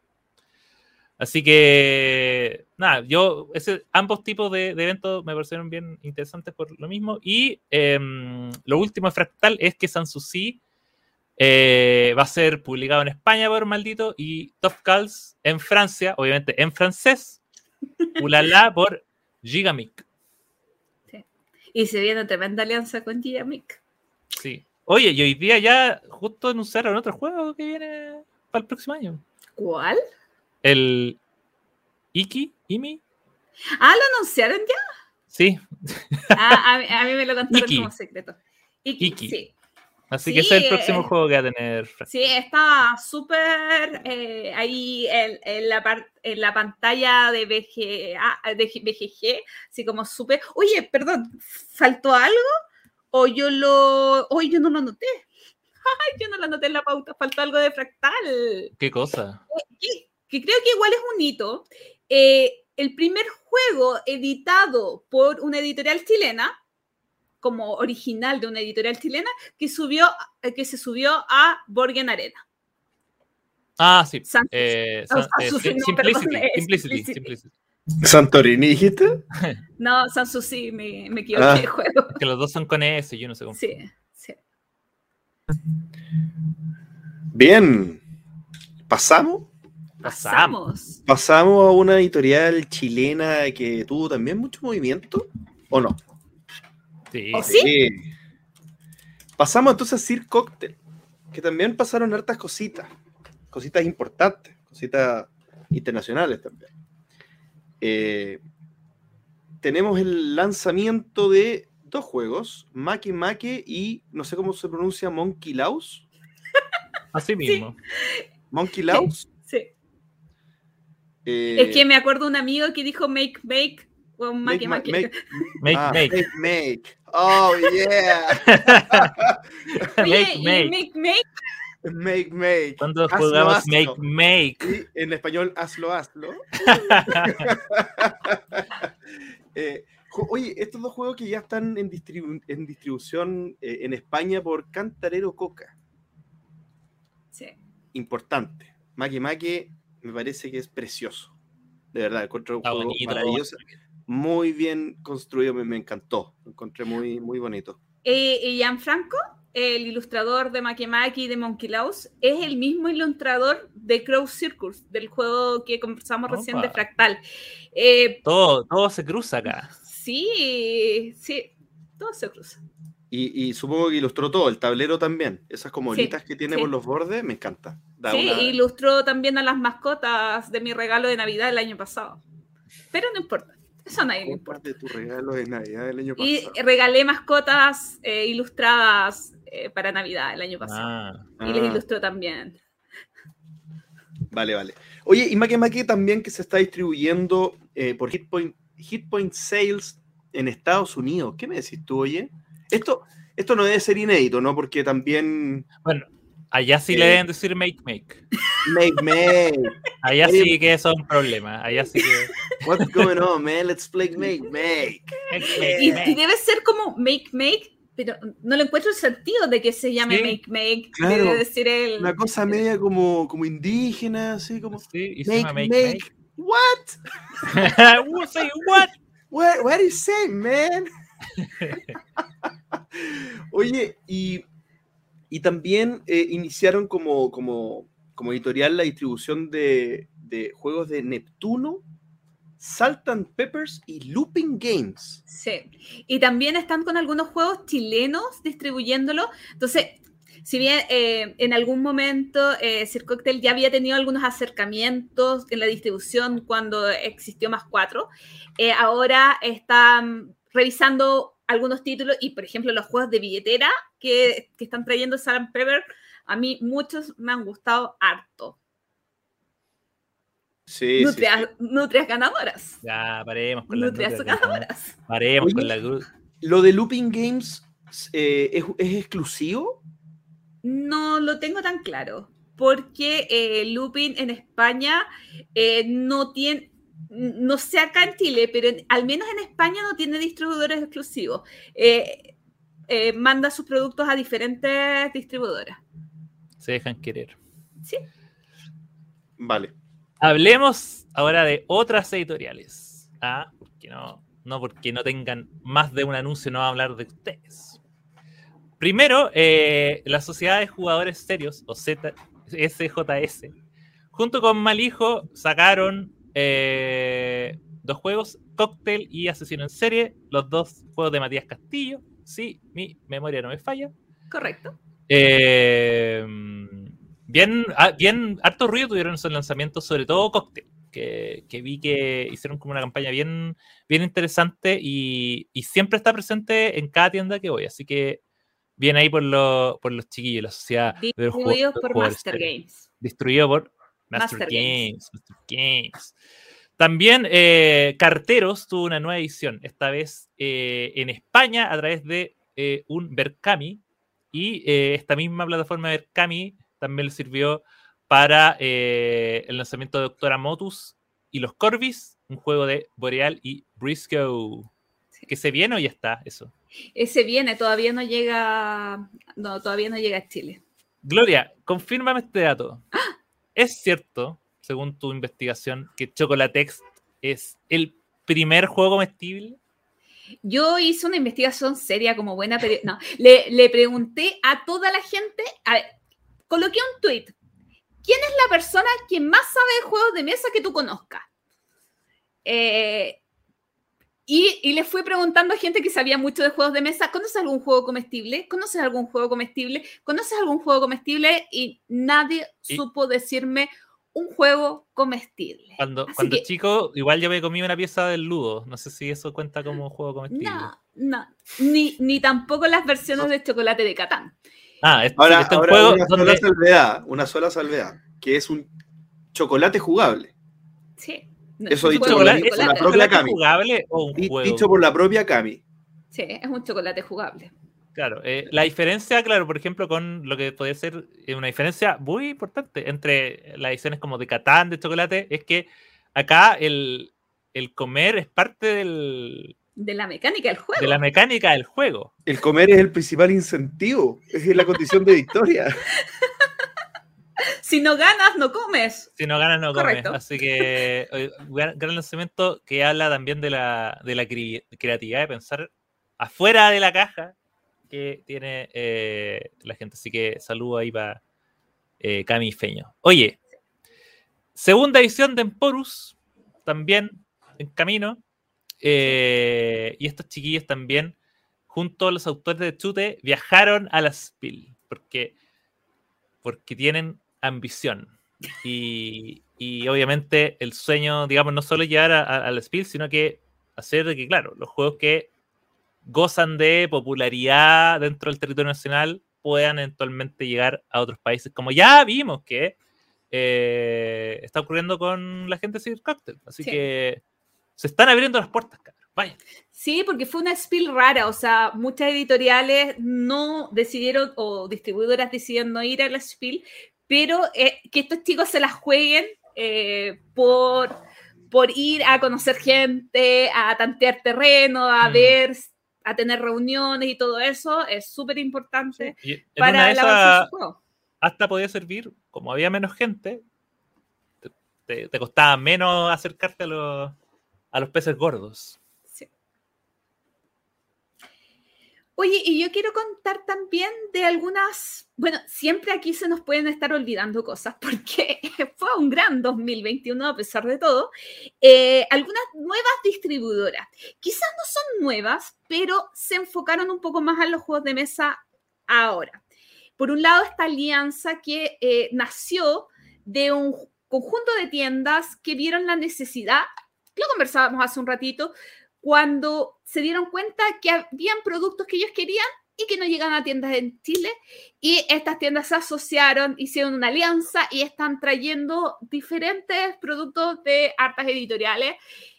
Eso por una parte Alianza y por otra parte Brisco, que si bien estaba un poquito más enfocada en el juguete, este año... Eh, en conjunto con el Observatorio del Juego, eh, hicieron una alianza para traer juegos de un carácter un poco más infantil al mercado chileno. También están haciendo sus propios puzzles y eh, han sido, han sido, eh, han inaugurado, por decirlo de algún modo, su trabajo en nuestra área el 2021. Oye, pero Brisco trajo la morada maldita, ¿cierto? Correcto. Gitazo, gitazo.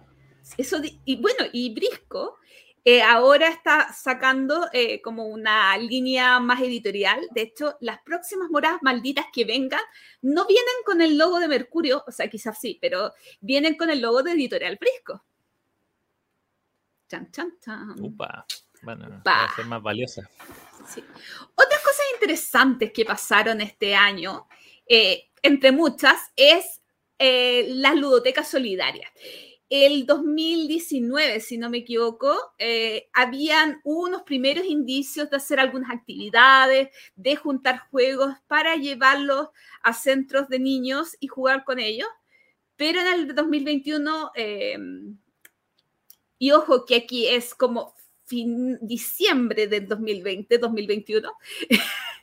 Pero como no lo contamos en el capítulo anterior de recuento, eh, se organizó, se articuló mucho más esto en distintas regiones del país y se hicieron campañas para la recolección de juegos de mesa y esto pretende seguir en el tiempo, así que estén atentos a la cuenta Ludoteca Solidaria, eh, porque van a seguir haciendo cosas, capacitando a la gente para jugar, etc.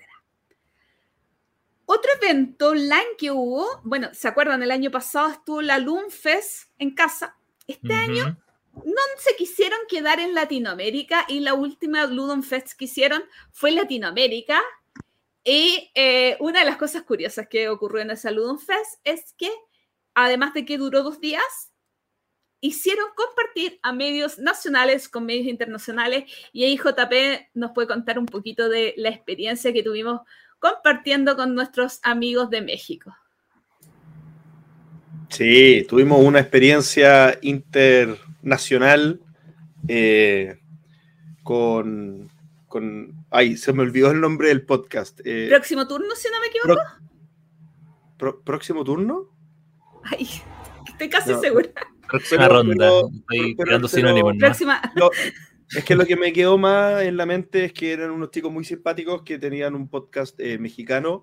Hicimos una capsulita de media hora, bien cortita, donde explicamos como nuestra experiencia como creadores de contenido. Y en fondo, cómo, cómo poder, en, tips cortos y bien conversados, bien, bien como debatido entre, entre ellos y nosotros, po- posicionar aquellos temas como clave de, de, de nuestra experiencia. Lo encontré súper- Mira, ¿sabéis que Incluso hasta me gustó como ejercicio recapitulador de, de lo que ha sido todo este tema, porque uno cuando piensa todas estas cosas, como, oh, qué hey, hemos- pasamos por hartas cosas, hartos aprendizajes. Sí. Así que estuvo súper bueno. No, yo lo que amé de ellos es que eran igual o peor reestructurados que nosotros. Entonces era como, oye, eh, tenemos, tenemos media hora, tenemos que... Y fue como, Oye, Ya. y esta, esta, mira, entonces aquí yo hablo dos minutos y cuarto, y cuando, cuando, cuando inspire, tú empiezas a hablar y yo exhalo y tú sigues. Así, así. Era, era terrible, pero me encantó. Sí, sí, fue una experiencia muy rica. Otras cosas que pasaron en otros festivales fue Periscopio, que organizó Sir Cocktail, que eh, innovó un poquito en una plataforma de un evento en Instagram. Y también el Día Nacional del Juego que eh, organizó Ludis Chile, porque tenemos el Tablet of Day, tenemos muchas cosas, pero siempre hay más cosas que celebrar. Y en este caso era eh, el día del natalicio de una persona que había trabajado muchísimo para fomentar el juego y como historiador de juego, que tiene un nombre muy raro y en este momento no me acuerdo el nombre del caballero. Eh, y eh, también tuvimos ese. Otro tema para tratar es la competencia. No, no, no la competencia, pero, pero el tema de otros medios a nivel nacional. eh, es muy curioso, en- en especialmente en, en esta pandemia, que han aparecido muchos medios, han desaparecido muchos medios, aparecido, desaparecido, etcétera, etcétera, etcétera. Y no voy a nombrar a ninguno, pero eh, siempre... acá los pueden es- encontrar a todos. Sí, pero siempre es súper rico eh, ver cómo nuevas personas, eh, ya sea por una cuenta de Instagram, un canal de YouTube o lo que sea, eh, tienen ganas de difundir su hobby.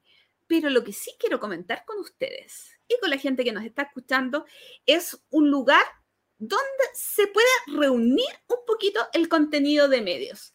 Y estoy hablando de Review, un portal chileno para chilenos, hecho por chilenos, eh, donde se van a reunir reseñas de juegos de mesa.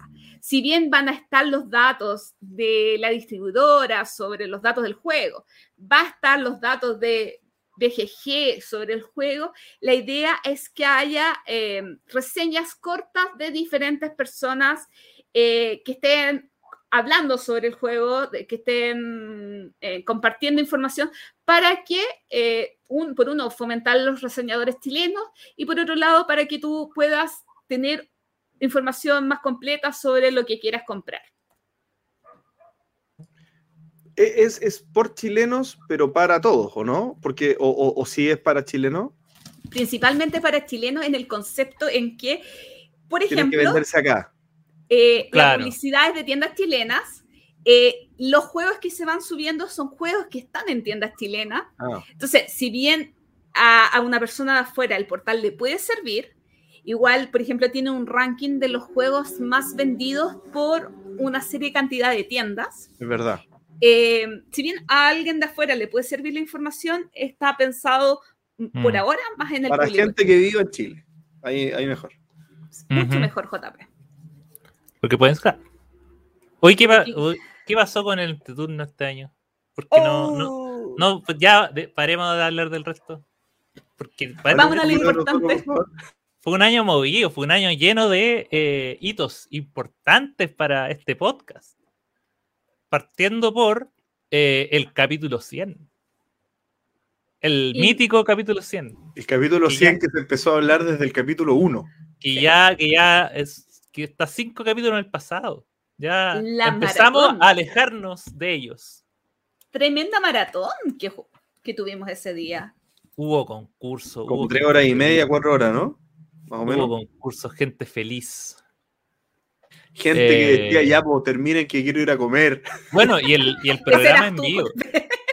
No, había gente que estaba diciendo. Sí, sí, sí. Y el y hubo, bueno, y que fue en vivo, que quizás fue el desafío a nivel técnico más, más grande que tuvimos este año. Sí. Cómo coordinar esa, y que, pero en vivo, en vivo, o sea, con transiciones. No, no, no íbamos a hacer el primer en vivo con tres cámaras en un Zoom.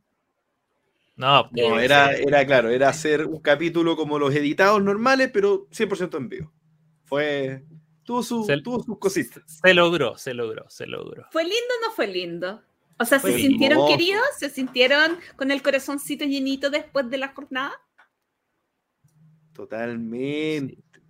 Fue una renovación espiritual. Oye, también eh, lo que ya se, ha- se ha convertido en una costumbre para muchos jugones es esperar a comienzos de mes quién vendrá en el turno de, Yo estoy súper contenta. de Gloria. Estoy súper contenta. Quizás no con los resultados, pero con la actividad. No, no, no, porque a uno siempre le gustaría que tuviera más visitas, más participación, etcétera. Pero sí con la constancia, que es algo importante, Mm. con el compromiso eh, de las editoriales para decirte, sabes que este mes no puedo porque no, o, o no puedo o no tengo novedades, pero no el siguiente, y, y- y ya, y ya comenzar con un método de trabajo eh, que ha funcionado, a mi parecer, bastante bien. Siempre hay muchas cosas que mejorar y de hecho es algo que quiero hacer pronto, tener una reunión con la gente que participa para así como hacer, ya, ¿qué te gustaría cambiar? ¿Cómo podemos mejorar? Pero, pero estoy muy contenta. Estoy muy contenta, no solamente por enterarme primero de los juegos que llegan a tiendas, sino también porque creo que es un espacio útil. No, y aparte, yo creo que también, eh, bueno, las mismas editoriales se lo, se lo están tomando en serio con, llegan con las presentaciones, porque, o sea, en el fondo también saben que es una vitrina, obviamente no la van a descuidar, pero, pero está bueno eso que, que tú ves ahí cu- cuando, no sé, al principio probablemente eran solo fotos y ahora es eh, la fecha, el precio, como las cosas que saben que van a preguntar. Entonces se, se nota que han ido también mejorando como qué es lo que entregan a- de manera visual. Sí.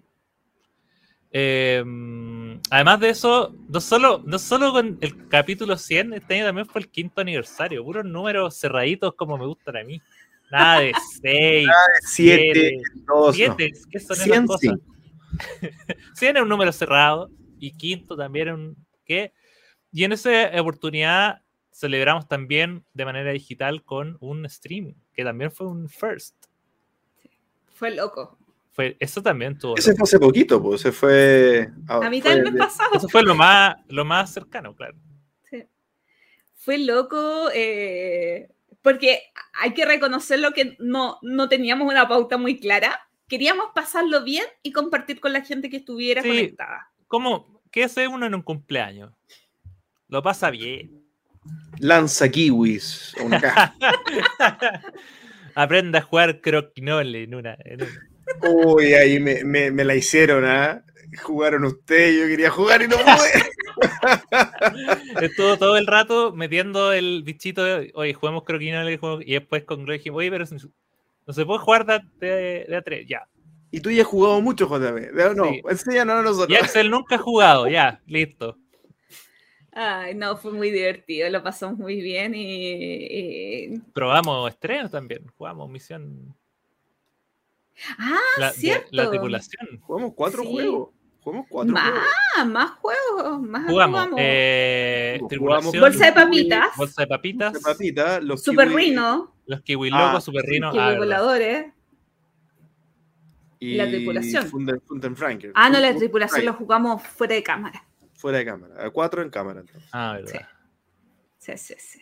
Estuvo bueno, estuvo Ya. muy bueno. Hay que repetirlo. Sí. Y Gloria, tú no sé qué decir sobre lo siguiente. Sé que existen, yo les puedo explicar qué es StreamYard y Coffee, pero no sé por qué está acá. No, es que yo creo que, eh, bueno, en relación con el contenido de YouTube y todo, eh, creo que el, el- la versión pagada de StreamYard ha, ha marcado un cambio, aunque eh, ha, sido como muy bueno para mejorar un poquito el contenido, no, el contenido sí, visual, digámoslo, de las cosas que hemos hecho, aparte que nos ha permitido grabar algunos episodios, algunos espacios del podcast en vivo o offline. Ha sido como entretenido. Y por otro lado, eh, abrirnos a la plataforma Coffee aunque sea un cafecito que nos dejen cada dos meses, también eh, da una oportunidad para tener algún respaldo económico en el caso de pagar la nueva suscripción de StreamYard o comprar alguna cosa para el podcast. Bien. Y ahí finalizamos el resumen general de... ¿Hay algo que nos falte que quieran comentar? No. ¿No? ¿Qué más? Ok, entonces vámonos a cosas. Vámonos a Quiero, cosas es, que más. quiero, es que quiero esta parte. ¿Ah, sí? Es que tengo ¿Quieres tantas esta cosas parte? que decirlo. y Ah, uy, espérate, que justo la primera pregunta no la tengo contestada. Oye, Ah. vamos a ir a lo mejor y lo peor del 2021. Según Y- nosotros. Según ya basta nosotros. hablar del resto. Sí. Ahora nosotros somos el foco. Hoy sí. Hoy no sé. Ya, primera Ya. pregunta. Mejor juego publicado el 2021, chicos, de lo que probaron. Yo no he probado ninguno. Sí, uno. Uh, El Toon Imperium fue, es del 2021, ¿cierto? sí. El mejor. Así que mejor. adelanto que es mi mejor y mi peor, porque no, no he probado juegos del 2021. Estamos hablando Sencillo. mejor publicado. Publicado. Mejor Publi- publicado claro, para mí. Que, haya sido lanzado este año, eso, Sí, eso se por refiere, ¿no? lejos, por lejos, ni- sin ninguna duda. Ahí dejando el resto atrás, Dune Imperium. Ah, A Coincido. pesar de que, Coincido. a pesar de que estoy enojado porque vi la- las piezas de lujo y son tan bonitas y son tan caras, estoy muy enojado. Pero ¿Viste- no, yo o no? sí también, no, estoy loco. Lo quiero todo. Es de esos Ah. juegos que ahora lo quiero todo. hoy yo, ¿Ready? ah, ya, ya, ya sé cuál es mi mejor juego. ¿Cuál es tu mejor- Plata.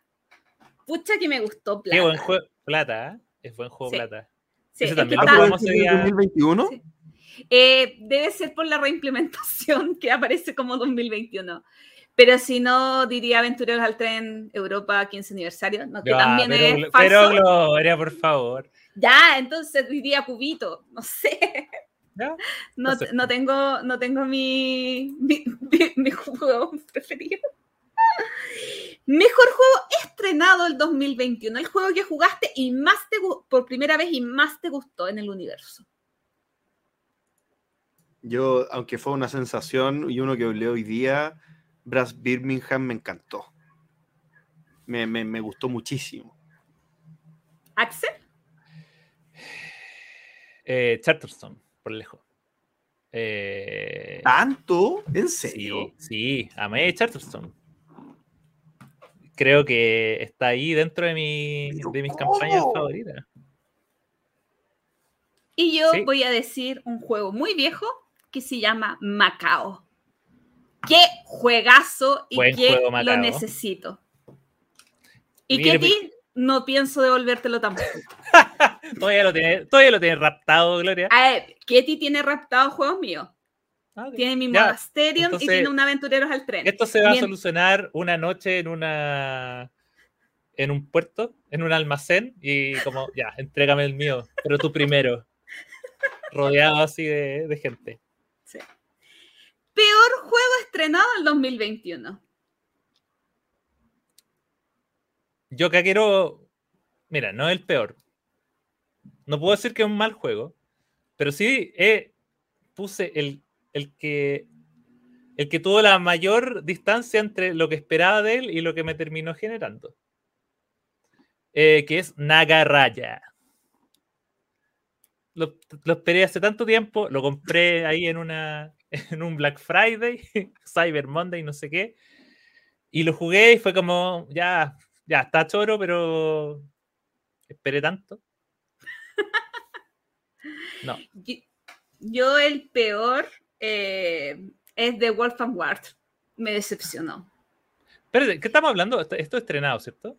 Estrenado, sí. Ah, ya, ok, ya. sí. Porque el- el Eh, no sé si el 2021, pero eh, en una escala de 1 T-Rex, eh, Mm. me decepcionó. O sea, encontré como que no estaba bien cerrado, como que la idea era buena, pero como que no, como que ay, como que quería que me gustara, eh, le encontraba entretenida las formas de jugar, pero en temas prácticos me decepcionó muchísimo.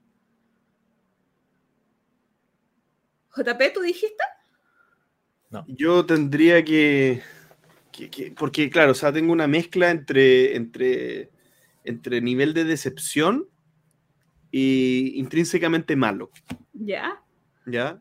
Así que quizá me voy a ir por el nivel de decepción, porque yo quizá le tenía mucha más fe, y es el Sabatur. Le tenía más fe por el, por el nombre, en verdad. Este juego de los enanos. eh, Ah, son de enanos. Ah, El ¿Ah? saboteador se llama Saboteador. Sabatur. Saboteur. Y claro, me imaginaba un juego más, más entretenido. Ah, eh, eh, entiendo que a la gente le guste, pero la verdad a mí No, no me, yo, no me hizo clic. yo estoy llegando al momento en que no entiendo por qué a la gente le gusta. Ah, bueno. Pero igual los juegos, es, no sé. Sí, es como que es como que tú lo veí y ya juguemos, pero después cuando Sí. vayas a la mitad es como. Eh, me pasa exactamente eso.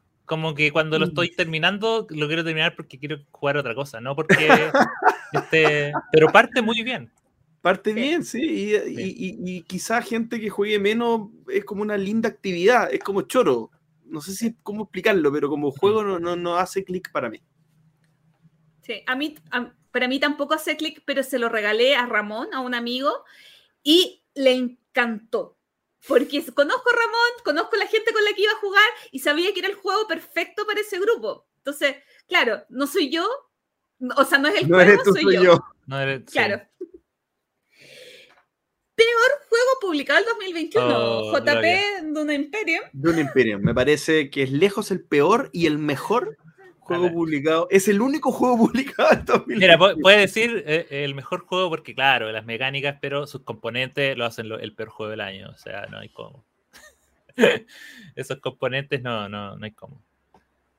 Yo, yo voy a cometer una irresponsabilidad. Voy a hablar de un juego que no he jugado, Oh, pero cuya, cuya sola existencia no, no debería siquiera estar. Y por eso yo considero que el peor juego publicado de este año, que es Gambito de Dama, el juego de mesa. ¿Por qué? ¿Por qué existe Gambito de Dama, el juego de mesa? Si ya existe el juego de mesa de Gambito de Dama, que se llama ajedrez. ¿Por qué hicieron eso? ¿Por- No, pero, pero podría haber sido. No, me da morbo ser malo, probarlo, me da morbo haber- probarlo. Yo, yo- mira, yo, yo Pero si De hay juegos de gente que cómo- juega juegos. Pero so- ¿por hay- qué? ¿Cómo a ver? Pero no, no, ¿por qué?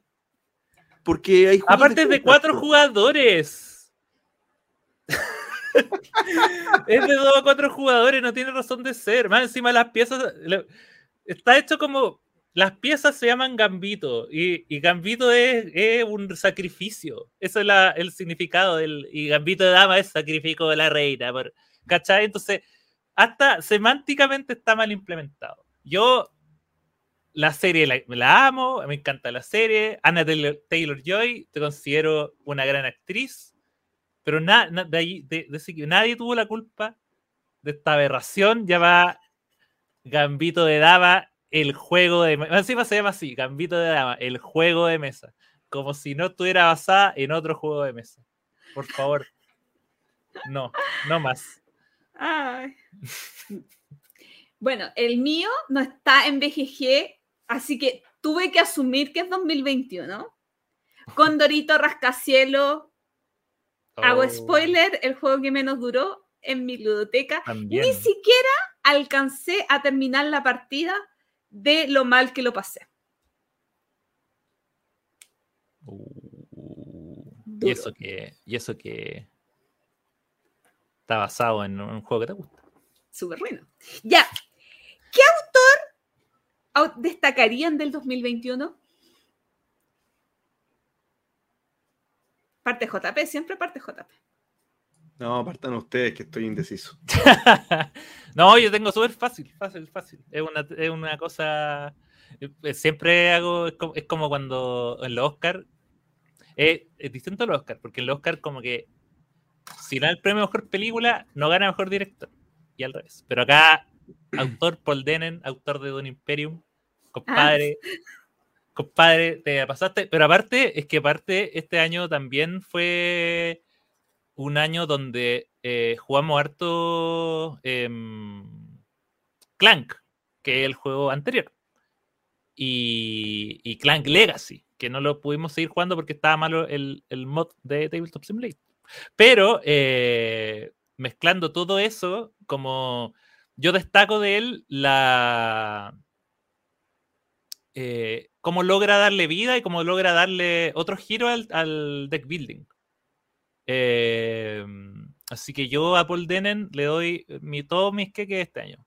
Ojalá, ojalá pueda hacer más cosas. Ojalá, si bien es cierto, esto va a sonar súper contradictorio, pero si bien es cierto, yo amo Dune Imperium con toda mi alma y quiero tenerlo todo de Dune Imperium.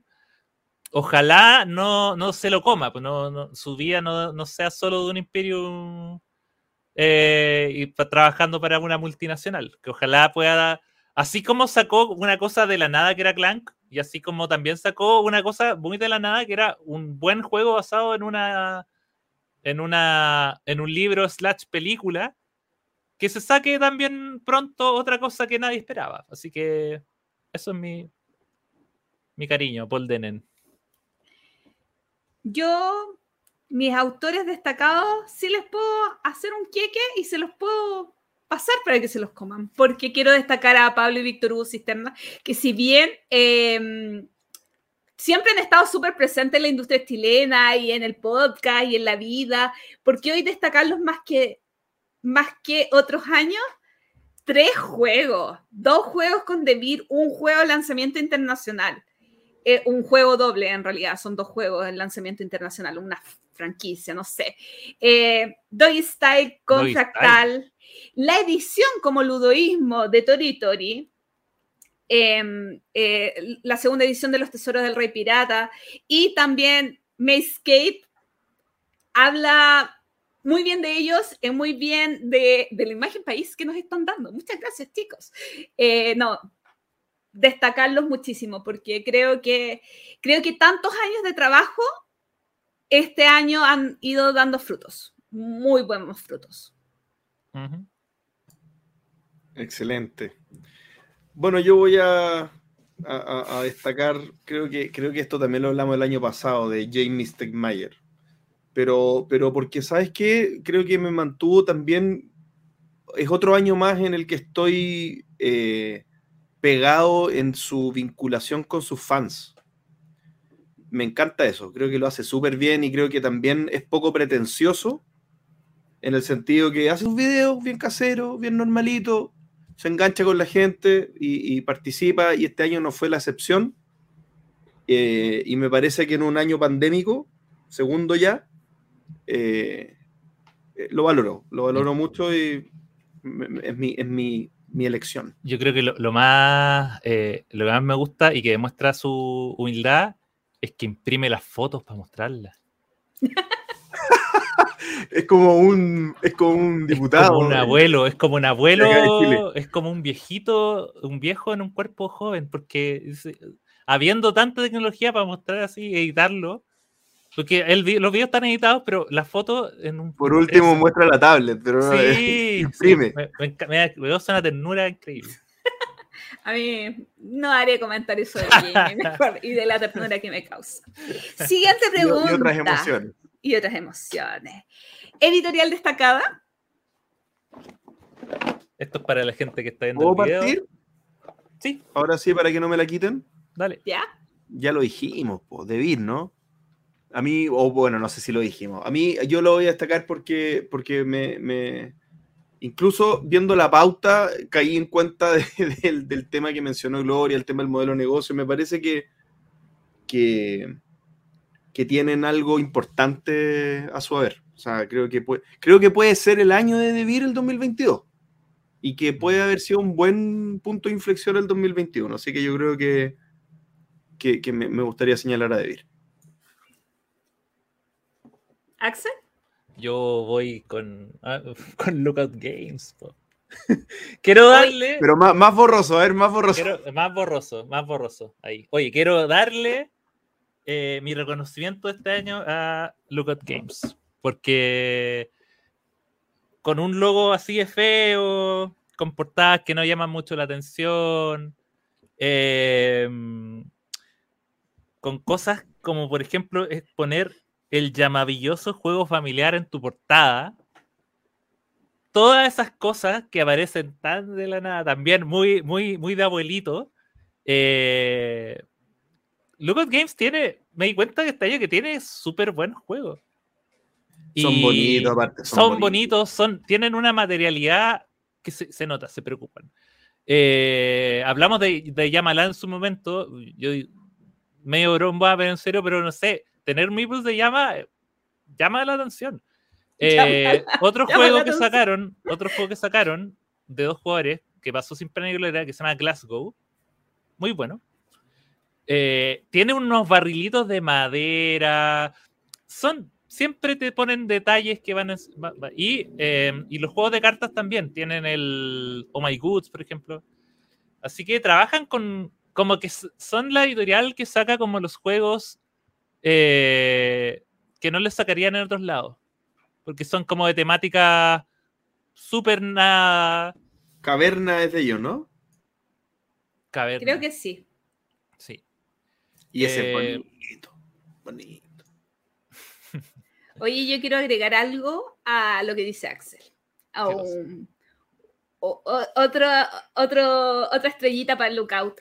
Tienen al community manager o a la community manager más simpática del universo que le pone like a todo y comparte las cosas que sube entre turnos so- etiquetándolos. Ah, ¿viste? Incluso una vez como a las 4 de la mañana, eh, hora, hora, ¿de dónde son? Espérate, hora...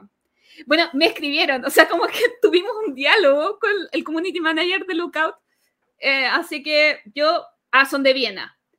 Porque como le dije, ¿cómo estás compartiendo esta hora si ustedes deberían estar durmiendo? Ah, no, me dijeron como buena, buenos días. Yo le dije, ah, buenas noches, que estoy muy lejos, estoy en Chile, ya y estuvimos conversando. Qué agradable una editorial grande que se tome el tiempo de compartir con nosotros los humanos. Oye, Patchwork también. No sé si Sí. agarraron a, a Don Uwe lo agarraron al principio, después se les fue, pero. Sí. Y, y yo quiero destacar, y ya me lo avisó JP, de Vir. O sea, creo que, creo que lo que está haciendo está, lo está haciendo bien y hay que felicitarlo. A veces se les tira la oreja, otras veces hay que felicitarlo y en este caso, tremendas felicitaciones porque han sacado muy buenos juegos, unas muy buenas producciones y en tema de marketing con juego propio eh, han hecho un trabajo también a destacar. Otra cosa pequeña, que han salido un poquito de la burbuja Iberia y han buscado autores en otros lugares. Ya sabemos de eh, Pablo y Víctor Hugo acá en Chile, pero también el Montezuma, un juego que deberían estar llegando a tiendas muy pronto, eh, es de autores mexicanos. Entonces, no solamente están quedándose en España, España, sino también están buscando juegos en otros lugares. Em, El juego más mm, jugado. El juego más jugado. JP, Dune Imperium. No. Magic the Gathering. Sí, pues el juego que más me acompañó durante todo. Todos los días juego Magic. po. ¿Cómo no va a ser el más jugado? No necesito No registrarme. tengo, en no, sin registro. Sí, po. No, está muy bueno, está muy bueno el stand. Yo, yo tuve una, una batalla muy reñida que se definió el fin de semana pasado porque tenía un empate con 20 partidas. Oh, Que es 20. harto. 20 Caleta. partidas y no son juegos, no son filler. Tenía 20 partidas, pero finalmente el sábado se jugó una más del otro y con 21 partidas, Nidavellir se consolidó como mi juego más jugado este año. Ya, pero di el segundo lugar. El segundo lugar lo sorprenderá Castillos de Tuscany. Saliendo a mesa como loco. No me sorprende tanto, Axel. Como loco. ¿Saliendo a Eh, mesa de madera o mesa de. de- virtual y de- madera. Eh, ahora, yo creo que si, si tuviese que pensar como en, en, lo- en ambos, creo que ni Avelid ha salido más mesa a mesa, mesa real. Mm. Eh, porque es bonito. Aparte, lo regalé también a unos amigos una vez. Eh, y cu- curiosamente son dos juegos que si yo algo les critico es que el setup es bien engorroso. Eh, pero es sobre todo porque en ambos juegos es como eh, tienes que tener muchas cosas separadas en muchas cosas distintas. Eh, pero fuera de eso, 21 partidas, superando al del año anterior que tuvo 20. Así que ni Ailir, gran compra. Sí. Yo por segundo año consecutivo es el mismo ganador. Misión cumplida. Con 11 partidas. Pero voy a decir el segundo y el tercer lugar. Sí, Segundo lugar, Nova Luna. buena. Tercer lugar, hay un juego, hay varios juegos, pero hay uno que quiero comentar, que es Tuscany. Castillo de Tuscany. ¡Uh! juegazo. Jugándose como loco, saliendo a mesa como a, loco. a a Castillos de Tuscany. A Así ver, que, voy, a, voy a sacar el tiro y aquí voy a sacar el tercero, pero sigan. Sí, y cubitos y plata y, y- y probablemente hay otros files que he jugado más, pero no importa. Eh, el juego que menos duró en su ludoteca han vendido, porque hablábamos el 2020 que no habían vendido juegos ustedes. ¿Han vendido juegos este año? No, no he vendido juego. Así que no, no aplico. No, pero tengo. Tengo que ¿Tampoco? vender. No, pero eh, igual puse algo. ¿Qué posee? Eh, es el, el juego que sé que no voy a volver a jugar. ¿Cuál? Y que, no, y, y que lo vendería si pudiera venderlo, pero no quiero. Revolución 1828. ¿Vas a volver a jugar, Axel? No, es que es muy engorroso, es muy feo. Está muy mal, eh, gráficamente es horrible. No, Axel, lo vamos a volver a jugar. Sí, probablemente lo vamos a volver a jugar. Claro, yo con Gloria puedo jugarlo porque. O sea, es un juego que solo puedo jugar con la Gloria. Porque es la única. No, Contexto, un juego de Fel no muy bueno. no sí, mira, el juego a mí me gusta. Si el problema es que usa unas fichas que tienen una iconografía ridícula, pésima. Es la peor iconografía del mundo. Entonces, no me dan ganas de explicársela a nadie. Tienes que tener como. O aprenderte las figuras que, que no tienen nada que ver con las acciones que hacen. O tener el manual al lado y revisar, uy, ¿qué es esta ficha? ¿Qué es esta ficha? Mal. Pésimo. Juego de mayoría de Fel de dos jugadores es rarito. Ya, el juego que menos duró en mi ludoteca ya lo conté. Condorito, rascacielo, no terminé la partida y lo puse a la venta. Duró, o sea, duró menos 0,7 partidas. Sí. Es que, ¿sabes qué? Por ejemplo, Fábrica de Chocolate jugué tres partidas y después lo vendí muy lo- rápido, Y te lo comiste. pero jugué tres Ah, no. partidas. Ch- padre de chocolate. Sí, o sea, Fábrica de Chocolate lo vendí rápido, pero jugué tres partidas. Con Dorito ni siquiera terminé una, entonces No. se ganó el premio. Y culpo a JJ por haberme tentado a comprármelo.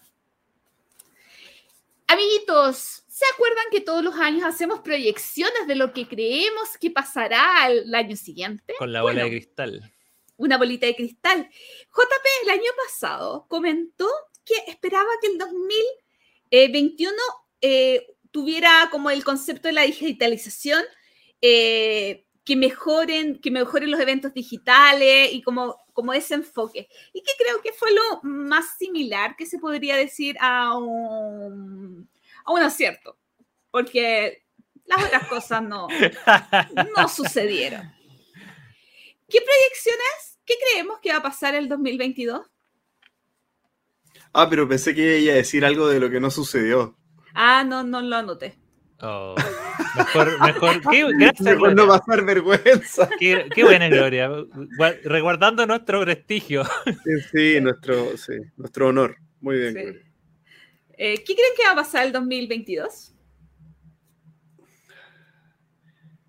Qué, qué- qué- qué difícil, ¿eh? Qué difícil porque creo que está. eh, Estamos a merced de lo que pase con las famosas variantes, con lo que, con las cosas, si, si se estabiliza o no se estabiliza. Yo creo que todo en el mundo está así. Pero, pero, pero asumiendo que las cosas van a tener una recuperación lenta, pero, pero siempre en una dirección de recuperación y no de volvernos a encerrar y esas cosas.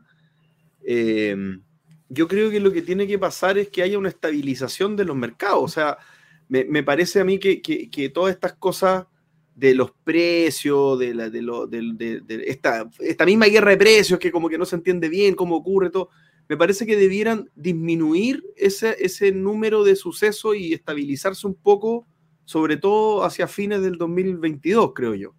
Que vuelva a ser un poquito como este mercado emergente que está en una dirección de crecimiento y no estancamiento. yo creo que va para allá.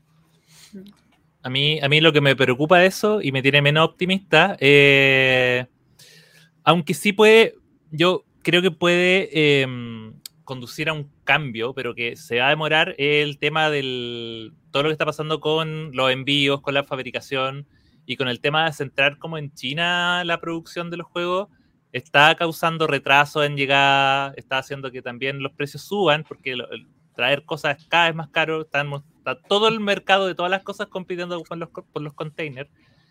Y, yo creo que la solución a eso es empezar a apostar por quizás fabricaciones más locales, que donde quizá, quizás hace un tiempo era demasiado la diferencia entre decir, ya, fabricar esto y, fabricar esto en China me sale tan barato que después enviarlo, me da lo mismo enviarlo en un barco que se demore tres meses porque es barato. Pero si ahora el envío es caro, quizás ahora convenga decir, bueno, sabes que en realidad me, ahora la diferencia de precio entre producir más cerca de los lugares y distribuirlo eh, de manera más local, puede que la diferencia no sea tanta y eh, ahora, eso yo creo que va a depender obviamente de cómo evolucione el, sistema, pero podría ser una dirección a la que puede ir. Es una dirección a largo plazo porque obviamente una fábrica y la logística de hacer juegos de mesa, no sé, en América Latina, para el mercado latino, es, toma años, no es llegar y hacer una fabriquita. Yo creo que esto no va a pasar. Pero, por ejemplo, Fractal mismo, eh, el Cloud Circles se imprime en Argentina. Claro, pero es una industria, es una industria manufacturera que ya está establecida.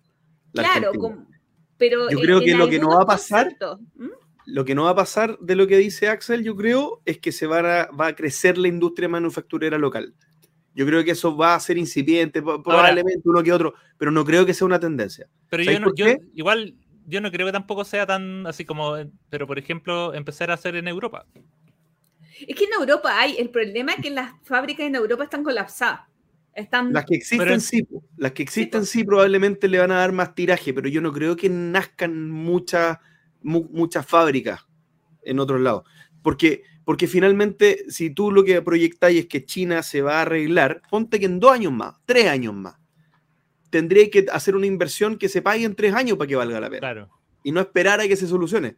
Entonces, por eso yo creo que lo que tiene sentido es que, ponte tú, el año, va a ser el año de la fabricación argentina probablemente. Eso sí o el año de la fabricación europea a todo lo que den las fábricas, pero, pero, pero hasta ahí nomás.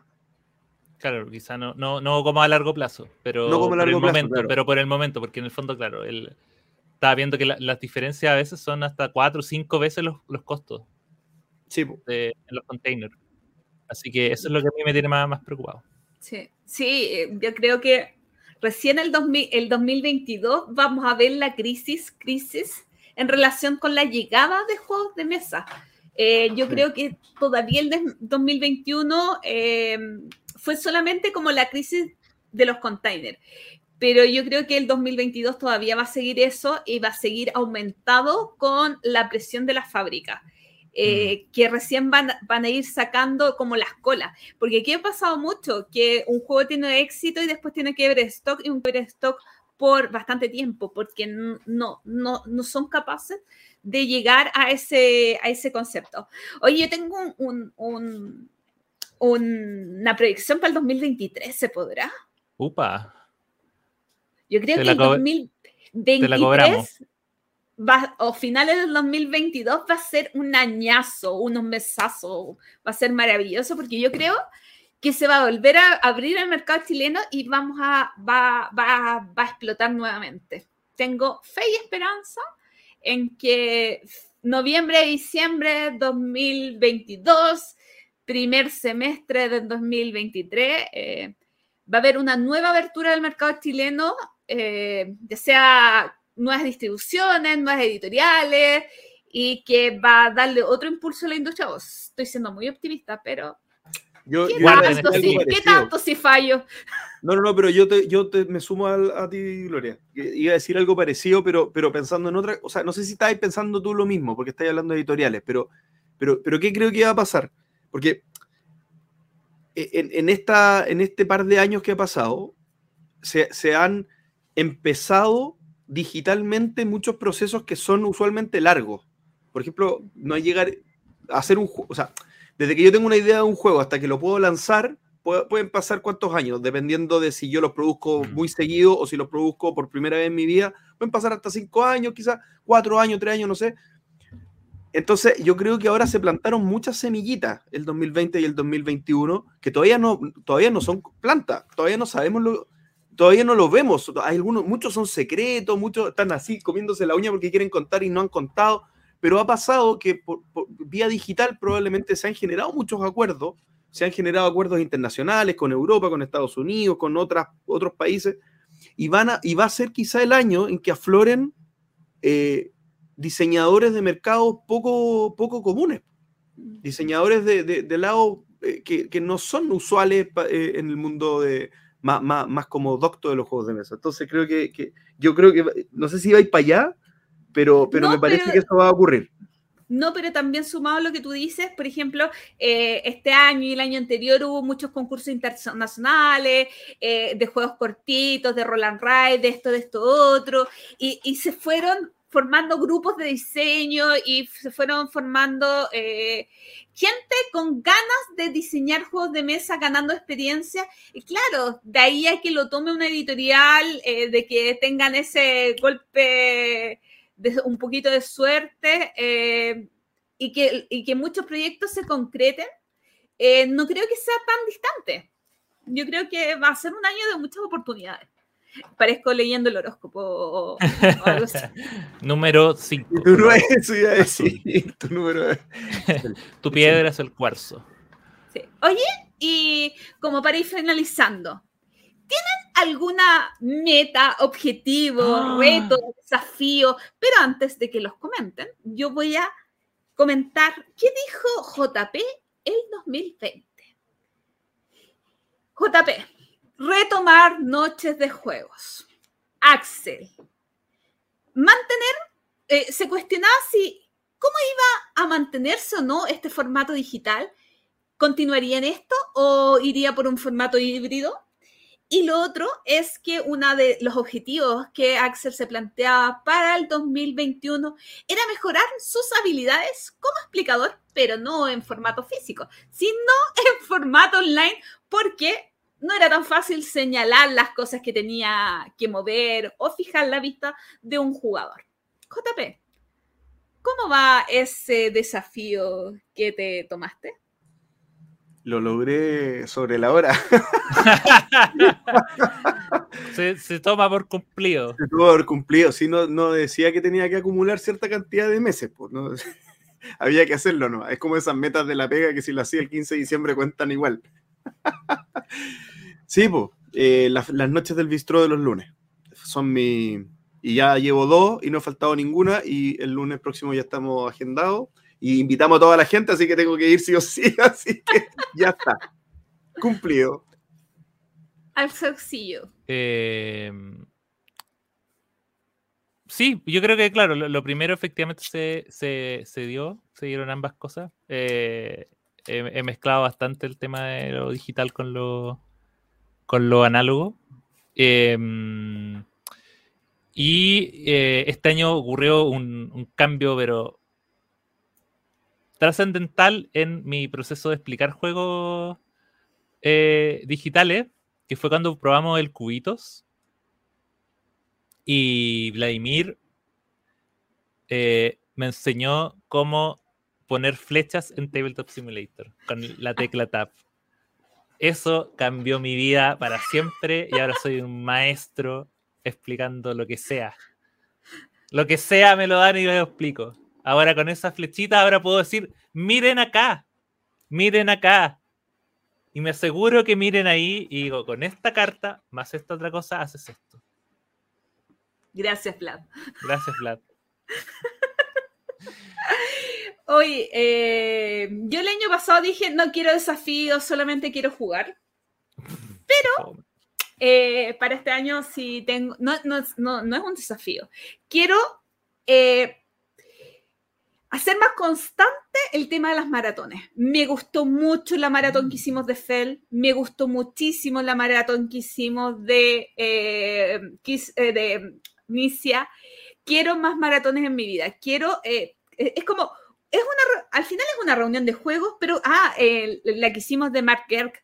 Quiero reuniones de juegos, pero con un cierto objetivo. Oye, nos vamos a juntar estos amigos, pero para lograr esto. Me, gustó mucho el concepto de maratón y aunque el cuerpo queda un poco deshecho después de las maratones. Em, la mente sobre todo, la cabeza quiero, así. Sí, quiero jugar mucho más, sí. Quiero hacer retos 10x10, 20x20, 500x500, sí.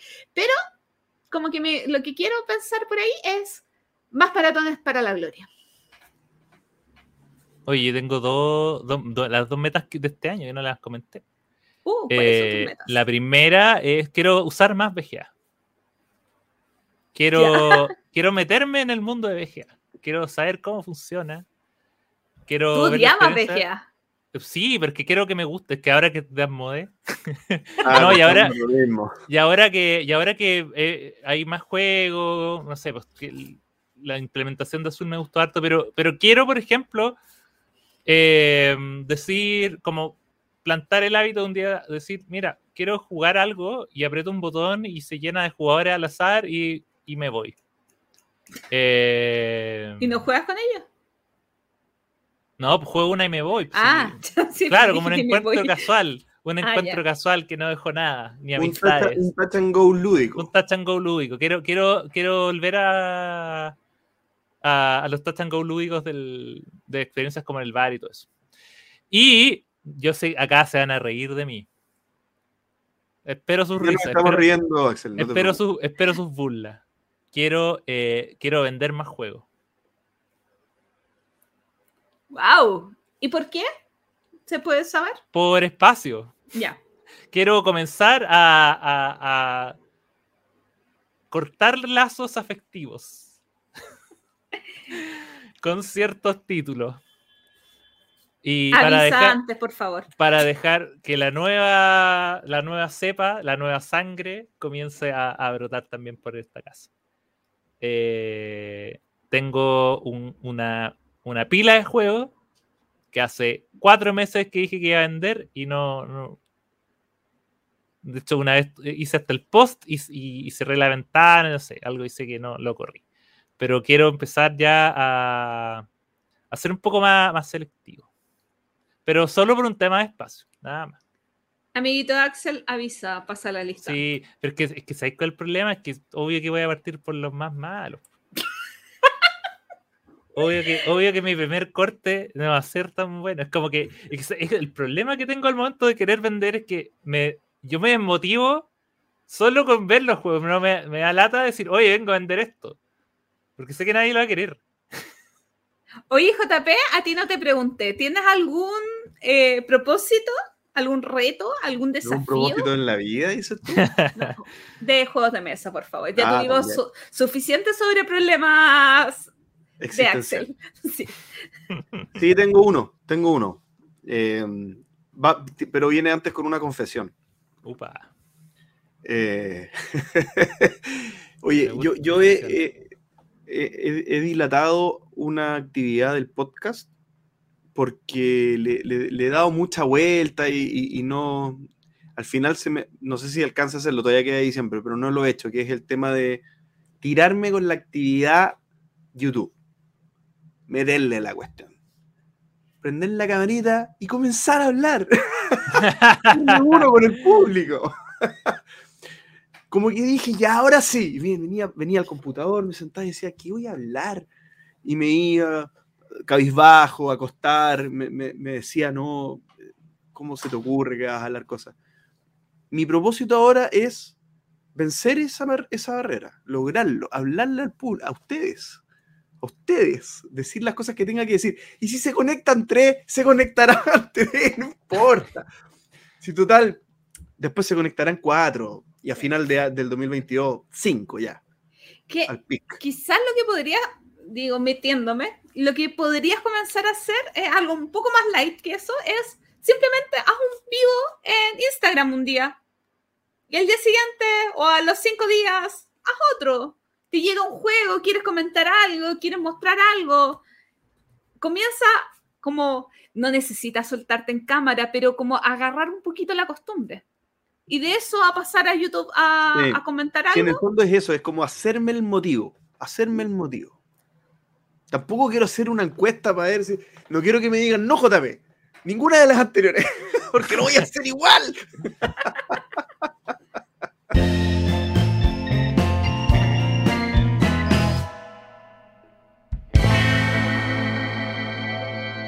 Cronología lúdica. Ya hablamos mucho del futuro, predicciones. Eh, volvamos al pasado, porque todo tiempo pasado fue mejor. Donde ya no hay incertidumbre, que se van a subir los precios, que no. Acá está todo tranquilo. Eh, y en esta oportunidad nos toca sumergirnos en el año 2005. ¿Será tan bueno como el 2004? Difícil lo encuentro. ¿eh? El 2004 fue un año top. Eh, así que nada, JJ, nuestro viajero temporal, nos va a contar ahora en estos momentos. Nuestro temporero. ¿Qué fue, nuestro temporero, ¿qué fue del año 2005 en el mundo lúdico? Adelante, JJ. Hola amigos del entreturno. El 2005 fue un año bastante raro, la verdad. Un año donde muchos juegos buenos nunca más fueron reeditados y quedaron en el olvido. Juegos originales, algunos sorprendentes, pero que las editoriales quisieron abandonar o que solo les dieron una oportunidad más. A ver, pero vamos por parte. Partamos primero por aquellos que hasta el día de hoy eh, han sido exitosos o han vuelto a ver la luz seguidamente. Y aunque digo han vuelto a ver la luz, los dos primeros de los que voy a hablar han vuelto a ver la luz del atardecer, por lo que dice su nombre, porque el primero de todos es Twilight Struggle. Este juego de guerra que emula la Guerra Fría y que eh, hace pelear a la Unión Soviética contra los Estados Unidos en un juego muy denso, pero entretenido. Yo lo he jugado solamente dos veces en mi vida y las dos veces he tenido experiencias fascinantes. Un juego muy recomendado y que Debir eh, reeditó no hace demasiado tiempo, aunque creo que está descatalogado en estos instantes. El otro atardecer es el Twilight Imperium, su tercera edición. Un juego con un tablero modular muy, muy, muy denso también, cabezón, grandote. Para los que gustan de esos juegos más complicados, con muchos golpes y patadas. Em, van no sé si en la cuarta o en la quinta edición ya, pero son juegos que, em, que bueno, causaron impacto en esa época, especialmente el Toilet Imperium em, creó toda una legión de admiradores de ese juego. El Toilet Struggle, por otro lado, tuvo su explosión de popularidad un poco después de su, de su lanzamiento. Pero bueno, pasando a otras cosas, el 2005 fue uno de los años eh, donde yo cometí uno de mis mayores pecados. Hubo tres juegos que son tremendamente populares, pero nunca tuve interés en jugarlos y debo reconocer que hasta el día de hoy no me llaman la atención. Uno de ellos es el Arkham Horror. Eh, todos los fanáticos de Cthulhu estarán eh, horrorizados con esta aseveración, pero bueno, sobre gusto no hay nada escrito. Así también me pasó con Descent y con Fury of Drácula, los tres de, Fantasy Flight. Yo, la verdad, ahí me di cuenta que lo mío no era la Meritrash, lo mío era el euro mediano, pesado, liviano, lo que sea. Y bueno, y la gente tiene sus gustos y son todos muy respetables. Bueno, pasemos a otros exitazos que tuvo el año 2005. Obviamente vamos a mencionar a Ticket to Ride Europe, ¿para qué hablar de él si hablamos la semana o el capítulo pasado de la versión América. Eh, pero Days of Wonder también sacó su primer juego cooperativo, el Shadows over Camelot. Y yo me atrevería a decir que fue de los primeros juegos cooperativos que fueron tremendamente exitosos en todo el mundo. Un juego donde tú tienes que ir a cumplir aventuras, ya sea eh, parar la invasión de los pictos o ir a pelear con el Caballero Negro. Pero la gran gracia es que había un traidor y eso cambiaba todo el juego y te podían fregar el último minuto. Una maravilla de juego que recomiendo que busquen. Otro que yo lo encuentro medio árido, la verdad, pero es un clásico, es el Kailus, un juego con locación de trabajadores. Em, árido, muy árido, sí. Lo que no es árido es muy entretenido, que llevará risas, simpatía, alegría al hogar, o donde los amigos, es el Wits and Wayers, que tuvo una edición en español que se agotó muy rápido y nunca más fue producido en español. Y es una maravilla de party game, donde los jugadores apuestan por preguntas que tienen respuestas numéricas. Y, por ejemplo, ¿cuántos caballos tenía Michael Jackson en Neverland? ¿O cuántos escalones tiene el, em, la Torre Eiffel para subir? Y son, lógicamente, preguntas que uno no tiene la respuesta. Pero la idea es tratar de dar un estimado y la gente puede apostar por sus propias predicciones o por las del resto, lo que lo hace una maravilla. Se los recomiendo. Otro de los exitazos fue un juego para niños que tiene una historia bien particular, porque el Sleeping Queens, que llega a Chile, eh, traído eh, por Top Toys, eh, este juego fue diseñado por una niñita de 6 años.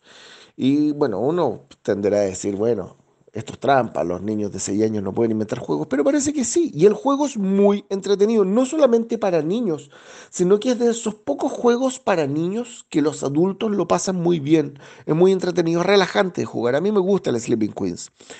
Otro exitazo que también tuvo una explosión mucho después de su lanzamiento fue el Rory Stories Cubes, juego donde tú tienes que hacer, em, inventar historias con unos dados que tú lanzas. Uno de mis juegos de eh, subastas más entretenidos es el de eh, el Vega Showdown que sacó Avalon Hill. Cuando Avalon Hill se empezó a reinventar y se alejó un poquito de los eh, Wargames de los que estábamos acostumbrados, sacó un par de juegos ese año 2005, que son el Vega Showdown y el Nexus Ops, que después hablaremos de él, em, y que vienen a cambiar un poco lo que venían haciendo. Y el Vega Showdown realmente se los recomiendo, muy, muy entretenido. Ese año también salió el China o China, que ahora lo pueden encontrar en tiendas como Iwari, que viene ahora con un arte maravilloso. Un juego Michael Schacht muy, muy entretenido. Y por último está este juego para niños llamado Nacht der Magier, que creo que ganó el, el Spiel des Jahres para niños, el Kinderspiel des Jahres, eh, donde se juega a oscuras. Tú tienes que cargar estas cosas eh, fluorescentes en la luz antes, apaga las luces y tienes que empujar unos calderos y el, el, el oído cuando hace una cosa te va a avisar que eh, la embarraste o ganaste el juego. Es un juego muy entretenido.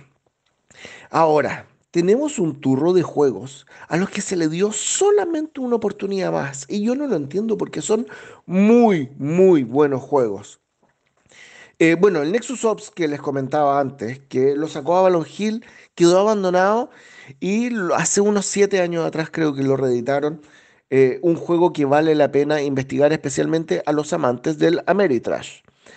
Por otro lado está el Manila, que yo lo jugué hace muchos años, pero ya no me acuerdo de qué se trata. Pero del que sí me acuerdo es el Hacienda, un juego de Kramer, em, donde eh, está, bueno, ambientado en una hacienda argentina a principios del 1800 y en la portada original del juego aparecía un auto. Raro, ¿no? Eh, es un juego donde vas cercando espacios, donde vas uniendo rebaños a distintos lugares. La verdad, tiene una mecánica muy entretenida, muy particular. Creo que hace poco lo reeditaron, hace poco, hace los últimos dos años. Vale la pena revisarlo. El otro que eh, creo que lo edita Mercurio en España es el Sitting Ducks Gallery. Eh, un juego donde tienes que dispararle a unos patos, muy, muy entretenido, muy familiar. Pero uno donde el tema de juego llama más la atención es el llamado Pecunia Non OLED. Es un juego que sacó eh, Gold Silver ya cuando Gold Silver empezó a dejar de editar juegos, lamentablemente una de las mejores editoriales que jamás han existido. Y eh, este Pecunia, Pecunia Non OLED, que es, un, es una locución latina atribuida al emperador Vespasiano, eh, tiene una historia entretenida, digamos. Em, sacado de Wikipedia para que no me digan que soy un plagiador, pero decía que en la antigua Roma era común que la orina recogida en las letrinas públicas se aprovechase con fines industriales. La orina era muy apreciada por los curtidores de pieles, que la usaban para adobar sus cueros, así como por los lavanderos, que por su contenido en amoníaco la empleaban para limpiar y blanquear las togas de lana el emperador Vespasiano decidió imponer una tasa a la orina que diariamente se vertía en las letrinas de Roma y que era recogida en la cloaca máxima, la red pública de alcantarillado. A partir de entonces, los artesanos que la necesitan en sus negocios debían pagar el nuevo impuesto por su uso. Y lo que dice Suetonio, eh, el historiador, cuando el hijo de Vespasiano, Tito, recriminó a su padre por su intención de sacar dinero de las letrinas, el padre sacó una moneda de oro de su bolsillo y se la pasó y le preguntó si le molestaba el olor de la moneda. Y Tito negó, dijo, no, no me molesta el olor. Y Vespasiano le respondió, y sin embargo procede de la orina. Y de ahí viene el término pecunia non oled, el, eh, el, el dinero no tiene olor. Bueno, este juego bueno, cierro, cierro el paréntesis histórico, digamos. Este juego en particular es muy entretenido. Eh, ilustraciones eh, entretenidas, simpáticas. Nunca tuvo una edición en inglés. Y eh, bueno, en esa época Gold Silver era el editorial, después Norris, que absorbió Gold Silver, lo volvió a publicar hace un par de años atrás, se agotó, yo les diría, en un par de meses y nunca más se reeditó. Es un juego que yo les recomiendo que investiguen porque vale la pena. Ahora, uno de los casos más raros en juegos que, que fueron eh, producidos en el 2005 y que solamente tuvieron una oportunidad más es el That's Life. El juego de Kramer y Kisling fue un superventas, pero pasó años en el olvido cuando lo abandonó Ravensburger. Recién el año pasado lo volvió a tomar Amigo Spiele y es de los juegos familiares más recomendables que se pueden imaginar. Eh, algunos lo podrán comparar con una especie de ludo, pero cuando, uy, cuando uno nombra el ludo a la gente, uy, se le aprieta la guata. Pero no, es entretenido. Es un roll and move, pero es un roll and move que vale la pena investigar. Ahora, finalmente vamos a pasar a lo más triste, a los juegos derechamente olvidados. El primero que quiero nombrar, el Creta de Stefan Dorra, también de Gold un juego de mayorías que era fantástico, redondito, pero que nunca tuvo una reedición. Así también el Australia de Kramer y Kisling también, eh, que también era un juego de mayorías y que también pasó al olvido, editado por Ravensburger. Por otro lado, eh, Alia eh, sacó el Palazzo y el Luis XIV. Yo el Luis XIV lo jugué, me pareció un juegazo, pero debo reconocer que las instrucciones eran bien densas y nunca, nunca más lo quise volver a tomar. Así que puede haber estado por ahí el problema. Otro de los juegos que causó sensación en esa época venía una editorial francesa y se llamaba Mall of Horror. Eh, creo que se reeditó una vez, pero puedo estar equivocado. Lo dejo acá dentro de los juegos derechamente olvidados, pero que sentó las bases para los juegos de zombies. Y, eso es una gran cosa. Ahora todos que hablan de zombies y todas las variantes increíbles, zombies en 15 minutos, zombies de todo tipo, eh, el que no conoce Mall of Horror debería buscarlo. También salieron en esa época dos juegos para dos jugadores, el Aton y el Roma, este último de Stefan Feld. Juegos para dos jugadores muy recomendables y que quedaron en el olvido. El que más me vuela la cabeza de este listado de juegos es el Funny Friends. Un juego eh, un poco subidito de tono, debo decir, pero donde una persona escogía qué vida quería llevar y podía ser un gigoló, podía ser un trabajador, podía ser un deportista. Y bueno, las ilustraciones de Maura eran impresionantes. Un juego que con quien juegas va a causar risa, eh, algo de escosor quizás para los más conservadores, pero es un juego que nunca más se reeditó. Alcanzó a salir una edición en inglés por Río Grande que yo les recomiendo traten de cazar. Otro es el Aquaducto, que sacó eh, Schmidt-Spiele en Alemania y em, eh, Uberplay en Estados Unidos. Y que lo jugué hace muy poquito y mantiene esa frescura de la simpleza del euro familiar eh, que hasta el día de hoy cuesta eh, encontrar en los juegos nuevos. Simplemente tienes que ir eh, poniendo acueductos y pozos para tratar de darle agua a casas.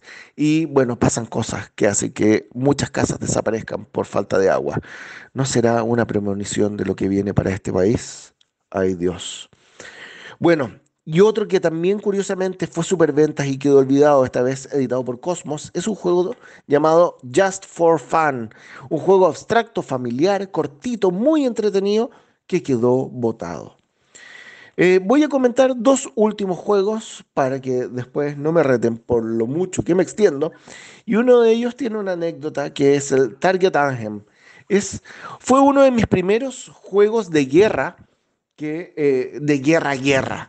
¿Ya? No estas cosas medio Eurogames que venden ahora, sino el clásico eh, juego de fichitas chicas, instrucciones de esas. Pero tenía la gracia de que te lo regalaban. Y me llegó por sobre a la casa y solamente uno tenía que pagar el envío desde Estados Unidos. Bueno, el juego, la idea era que tener un juego introductorio para poder enseñar los conceptos básicos de los wargames. Conceptos básicos que a mí no se me quedaron en la cabeza y hasta el día de hoy no soy un wargamer. Qué lamentable, pobres. Y eh, el último juego que voy a dejar acá es una franquicia. Ustedes conocen Colonos de Catán, lógicamente, o Catán, como le llaman ahora. Pero bueno, salió el 2005 una versión de Catán de Mega Man, que salió solo en Japón y es hasta el día de hoy una de las versiones de Catán más buscadas por todos los coleccionistas. Les dejo el dato. Ojo, no se llama Catán Mega Man, sino que se llama Rockman, porque así le llaman allá. Un abrazo a todos los entreturnienses. Chao. Ya, ¿qué les pareció? Yo no sé. A mí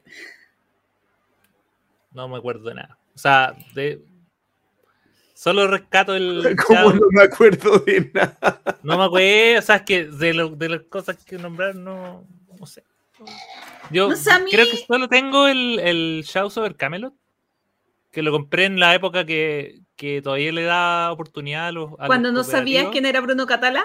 cuando no sabía que era Bruno Catala eh, y todavía estaba definiendo mi, mi personalidad eh, eh, lúdica, por lo tanto ahí entran cooperativos, entran eh, juegos con, con Ameritrade, entraba de todo, juegos con zombies, juegos con del espacio.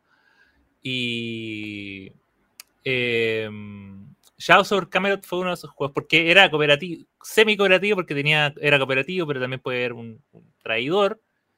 Eh,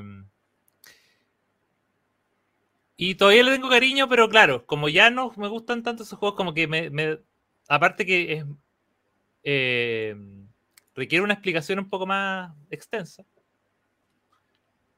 Pero está en tu lista de juegos a la venta. No está en mi lista de juegos a la venta porque es escaso. Sí, eh, claro. No, o sea, es que yo creo, creía que, claro, eso es un punto, porque el juego es difícil de volver a conseguir y también Brunito tiene un lado en tu corazón. Y Brunito, yo lo quiero. Y, y es, y es un juego de Ace of Wonder. No, Sí. no puedo. A pesar de que sí voy a vender uno de Ace of Wonder. Pero bueno. ya, ya sabrán cuál es. Yo cometí el error de vender mi Shadows over. Oh. Ahora me pesa. Sí. Cómo te debería pesar haber llevado tu samurái al bistró, pero ¿Por qué? No, pero todavía es recuperable. Ah, ya, sí. No, pero ¿sabéis qué? Las veces que he visto que lo juegan es de una me da satisfacción.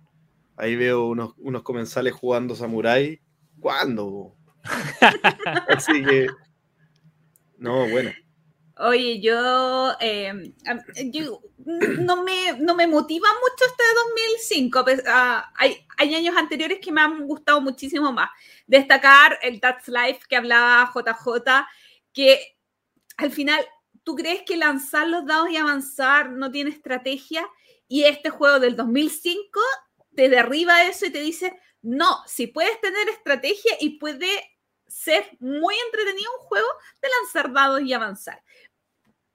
También tengo Revolución Roma, el de Fel, que lo jugamos una vez con Axel, pero en alemán, así que era un poquito Oh, que era complicado complicado. porque tiene dependencia Mira, el ah, idioma. Estando en alemán era más fácil que Revolución, no sé cuánto. Y el juego que tengo que destacar, porque JJ no lo nombró y es una maravilla, ok, lo van a odiar, pero no importa, es Animal sobre Animal. ¿Qué juego más bueno, Animal sobre Lo Animal? tenía en la lista, lo tenía en la lista, Gloria. Obvio que animal sobre animal. ¿Qué ¿Cómo se me pasó? Es excelente. Es una maravilla. O sea, lo que digan que los juegos de ABA son para niños, se equivocan. Hay juegos de ABA que un adulto va a disfrutar. No. Estoy en desacuerdo, Gloria. Yo creo que Sí. sí son para niños, pero la gente Ah. que no le gusta es porque perdió su niño interior. Ah, ok, no. sí. Y Lo comparto. fueron consumidos por eh, el aburrimiento de la adultez. sí.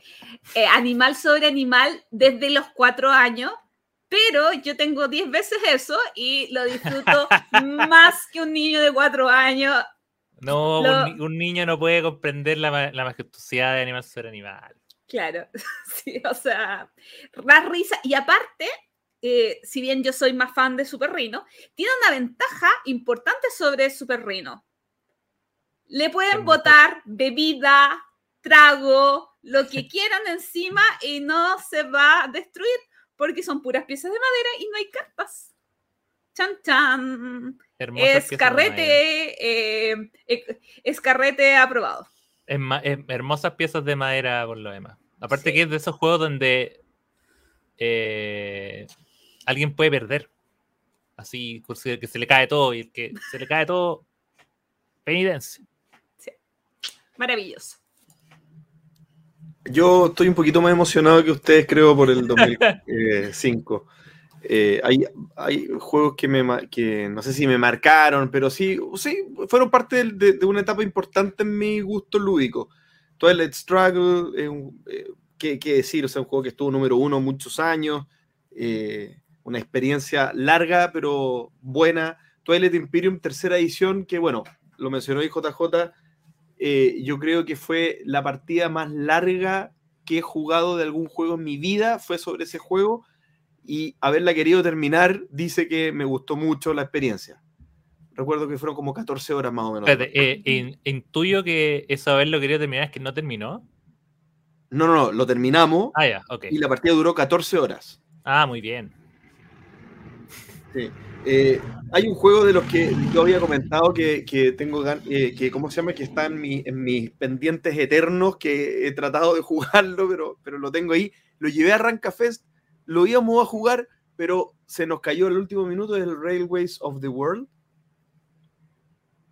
Hay un juego de cartas también que fue mi juego de cartas preferido mucho tiempo, el Gloria Roma, que es eh, hace particularmente bien esto de, de, de- de que las cartas son muy de Alexander Pfister, digamos, que no es de Alexander Pfister, pero que las cartas son multitask, multi, Mm. multifuncionales. Que si la pones por la derecha hacen tal cosa, si lo pones por la izquierda hacen tal cosa, si la pones por abajo hacen otra cosa. Eh, a mí me encanta ese concepto y un juego que todavía funciona bastante bien. Eh, y así vamos nombrando Descent, juegos que me gustan mucho. Que... Nexus Ops es un juego de escaramuza muy interesante. Es un juego de, de- de- combate, o sea, de, ejército, de, combate, de, posiciona- de, control de área y también de, combate bien Ameritrash, que, que tiene un sistema bien interesante, bien, es bien simple, es bien rápido para lo, para el, para el despliegue que tiene y lo, eh, y lo complejo que puede llegar a ser. Una partida la puedes matar en una hora, una hora y media. Y si lo juegas de a tres o cuatro, es súper entretenido también. Wits and Wagers, que es Uh, este, este juegazo. juego para hacer espectáculo. Es algo que, que siempre me quedó dando vueltas, que le escuché a Tom Basel que siempre lo hacía, que en el fondo no lo juega como juego de mesa en la casa, sino eh, monta un espectáculo en el que, eh, en el que hace como un, un- un show de TV. Y yo, la, yo las veces que lo he jugado, o la mayor cantidad de veces que lo he jugado, ha sido haciendo ese tipo de cosas, como haciendo anfitrión de un juego como, como de televisión, y funciona siempre muy bien. Eh, he hecho hasta, hasta, hasta shows o como dinámicas en, en mi lugar de trabajo, en, en distintas partes, y la verdad que funciona muy, muy bien. Incan Gold también, que es otro nombre del Diamant. Eh, tremendo Push Your Luck. Exitazo en el bistro. Eh, no quiero seguir porque estoy hablando mucho. Mission Planet, tremendo. Ya, no sigo más. Pero Oye, buen año, buen año. Esto, es que Ahora ahora que. Ahora, sí, no, pero ¿sabes qué? Es que es un año que ahora que, que lo volvimos a repasar, fue un año que marcó a- harto mi- mis comienzos lúdicos. Claro. Sí. Eh, hay hartos juegos de acá que, claro, probablemente jugué alguna vez y no lo tengo, o que compré y después, no, pero que, pero que pasaron por acá. Y, por ejemplo, Wits, Wits and Wagers fue de los primeros que compré. ¿Por qué? No lo sé. Pero llegué a él y, y, y- y, claro, no es un juego que salga mucho a mesa porque me gusta jugarlo como con harta gente, pero cuando sale eh, las risas no paran. Nunca. Y hay, que, y hay que inventar las preguntas. Hay que hacerlas uno. No, nosotros las hacemos con la que salen ahí nomás. Ah, yo las es, hago es inventar. mejor todavía, es mejor todavía porque nadie sabe nada. es, es es totalmente al azar. Es imposible que alguien sepa.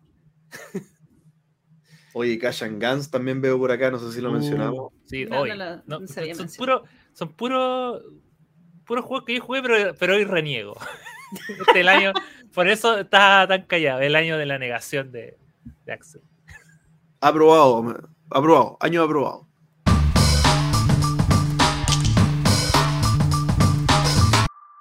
Ya chicos, el entreturno responde, el último entreturno responde del 2021. La última oportunidad en este año de lanzarnos sus preguntas. Y esto es lo que los auditores hicieron. No van a tener hasta un año más. hasta el próximo año no van a poder hacer preguntas. Así que si se quedan con alguna duda, anótenla porque puede que Me cierra la pregunta. Puede que sí. saca- puede que sea la última vez. No. Soy jugón, dice. ¿Cómo deciden qué juego comprar? ¿Lo prueban primero? ¿Averiguan antes? ¿Se dejan llevar por el marketing de las novedades? ¿Y compraron mucho o poco o igual durante la pandemia? Saludos a todos. Postdata, ya pues Axel, ¿cuándo te partida a Borgoña? Cuando quieras, compadre, cuando quieras. Cuando quieras. Yo Recordar, no le digo que nada. sí, no recordar que con Diego, soy jugón, eh, tuvimos una partida de un punto de diferencia entre los tres jugadores, o sea, 145, 144, 143, la partida de Borgoña más apretada del universo. Una, una cosa de loco. Sí.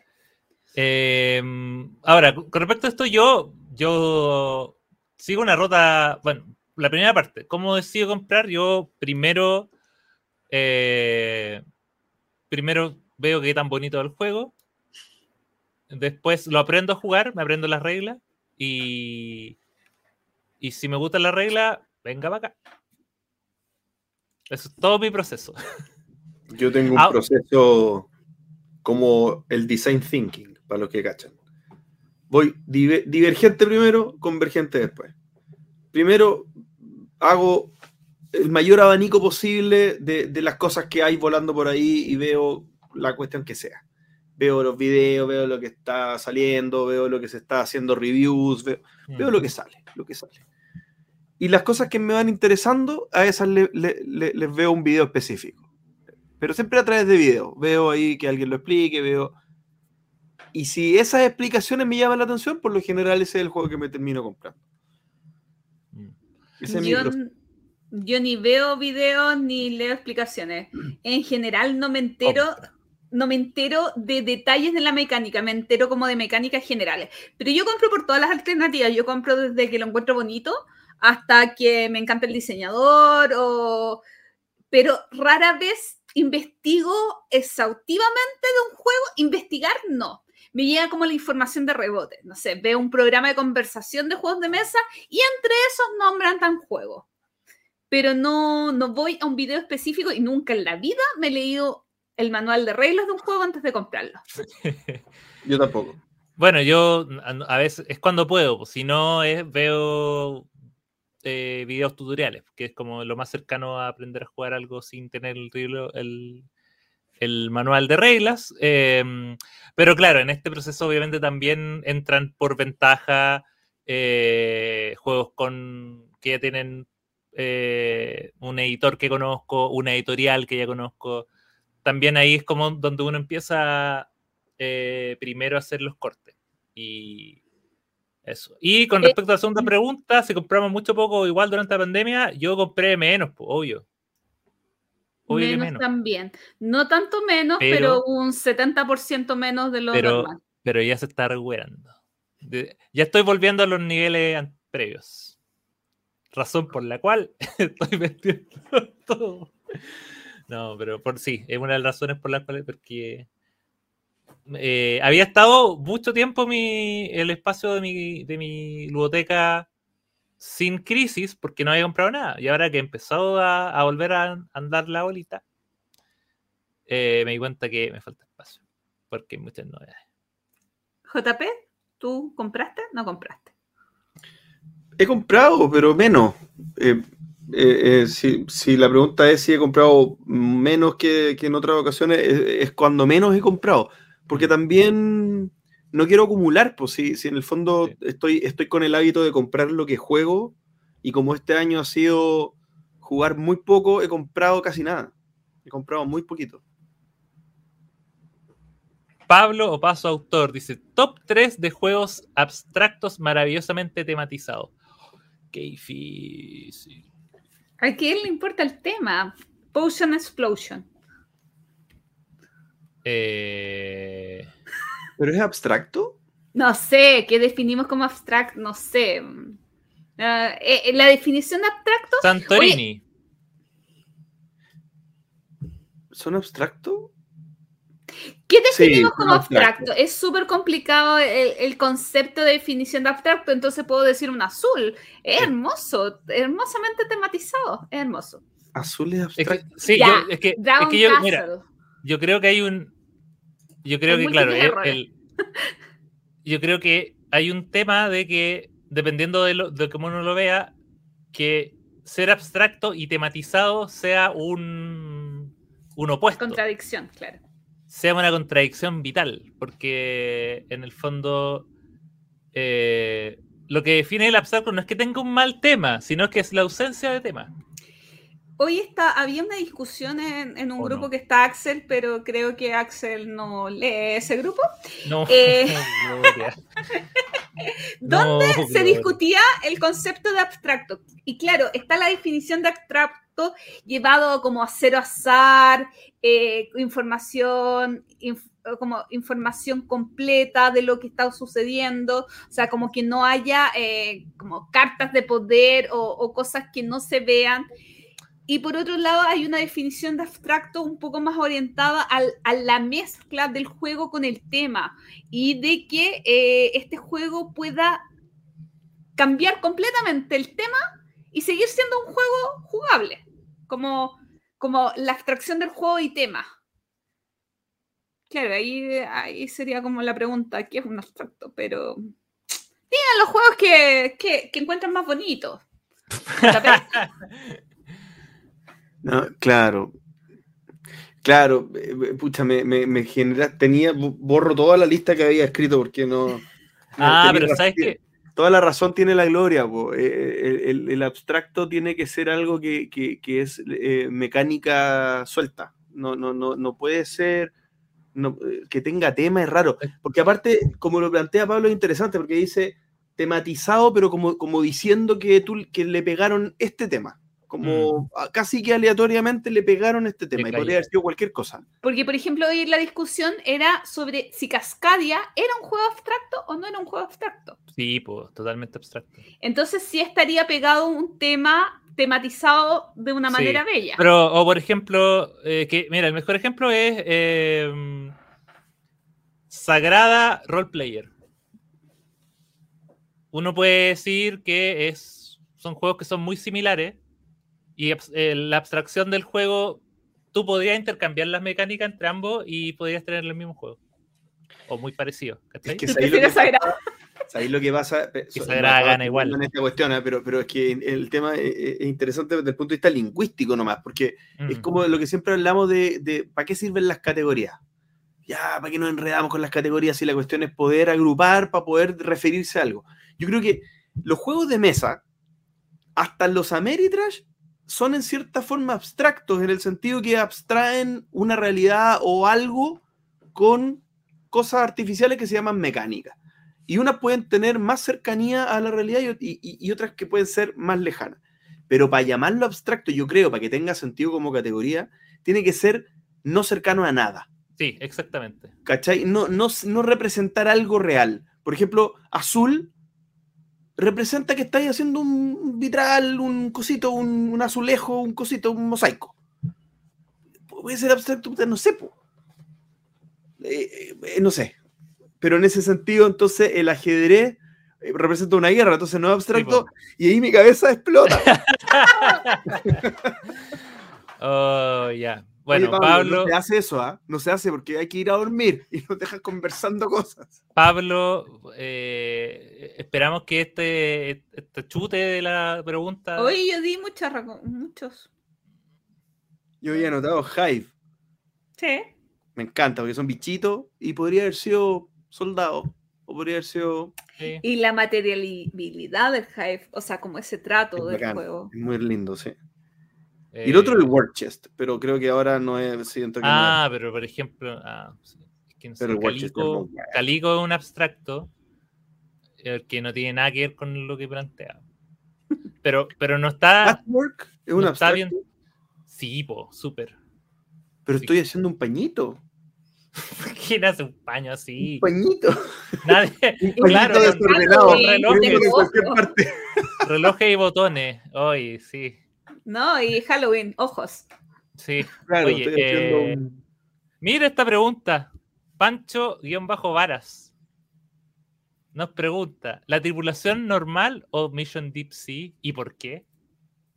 Oye, la, oye, la pregunta tonta, po. No, no. Next. Siguiente pregunta. No le vamos a responder este, a este.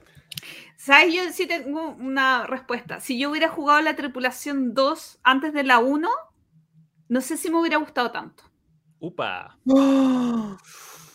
¿Por qué? Porque la tripulación 1 hace el juego más fluido, más eh, como que te da ese ambiente de, de logro eh, más suave.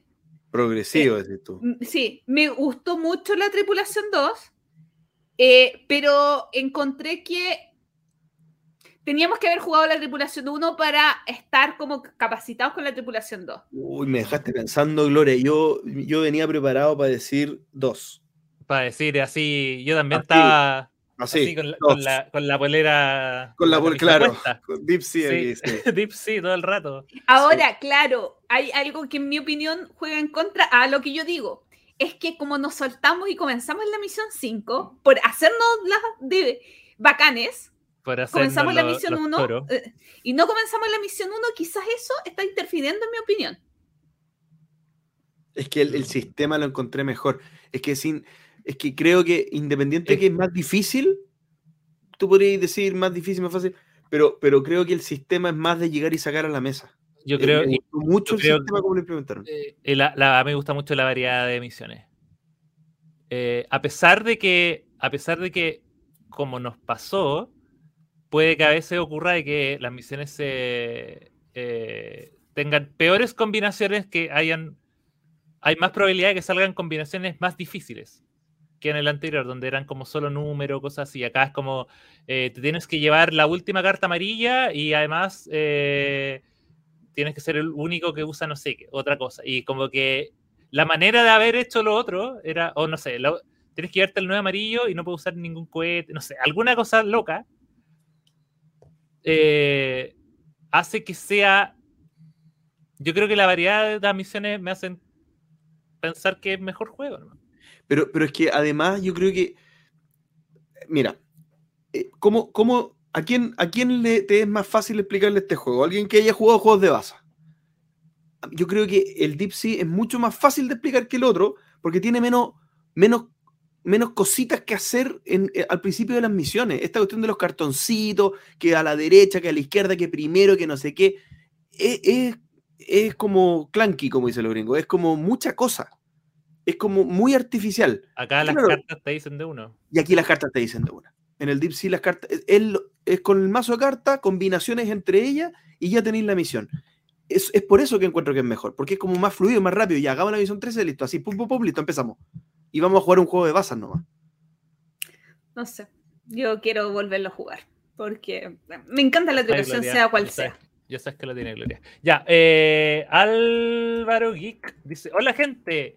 Existen diversas reglas de convivencia o de respeto al resto, explícita o no, en un grupo de juego de mesa durante el juego mismo, que obvio van a afectar las sensaciones. ¿Cuáles serían para ustedes las principales reglas o mañas para algunos que son básicas y que no se transan? Por ejemplo, whatsappear durante el juego, etcétera. Abrazos, los felicito por el podcast del 2021. Pero qué buena pregunta, Pancho, aprende. Estas son preguntas. ¿Y la respuesta? Eh, no, que es muy buena la pregunta. ya, parto, yo si quiere. Hay, quizás dentro del juego no hay tantas cosas que me molesten. Si alguien va a contestar el teléfono o está contestando un WhatsApp, yo asumo por el grupo que tengo que por algo importante. Lo que sí me molesta es que las explicaciones de reglas no presten atención. Y ahí estén con el WhatsApp y ahí estén eh, como eh, en, otro, en otro mundo. Yo me creo que eso me altera mucho más como la previa de la partida que en realidad en la partida que suceda algo porque tiendo a creer mm. que es es por digamos. Adhiero 100% con esa, con esa, con esa gloria. Porque yo, creo que lo habíamos hablado una vez, que cuando uno explica una regla, es un regalo. Es un regalo. tú, estás, tú estás evitándole a todos los demás que hayan hecho el mismo estudio que tú te mamaste. Entonces, por lo menos, pesca, ¿qué te cuesta? Eh, eh, ¿Demorarte un poquito en responder la cuestión? Sí, esa y la otra que yo no perdono, que no perdono, no perdono, y, y, veto a, esa persona, las trampas. Ah, sí. No, no, eh, no lo soporto, me, hace mal. O sea, digo, puta, ¿para qué? Perdón, ¿para qué? Puedo poner pitito.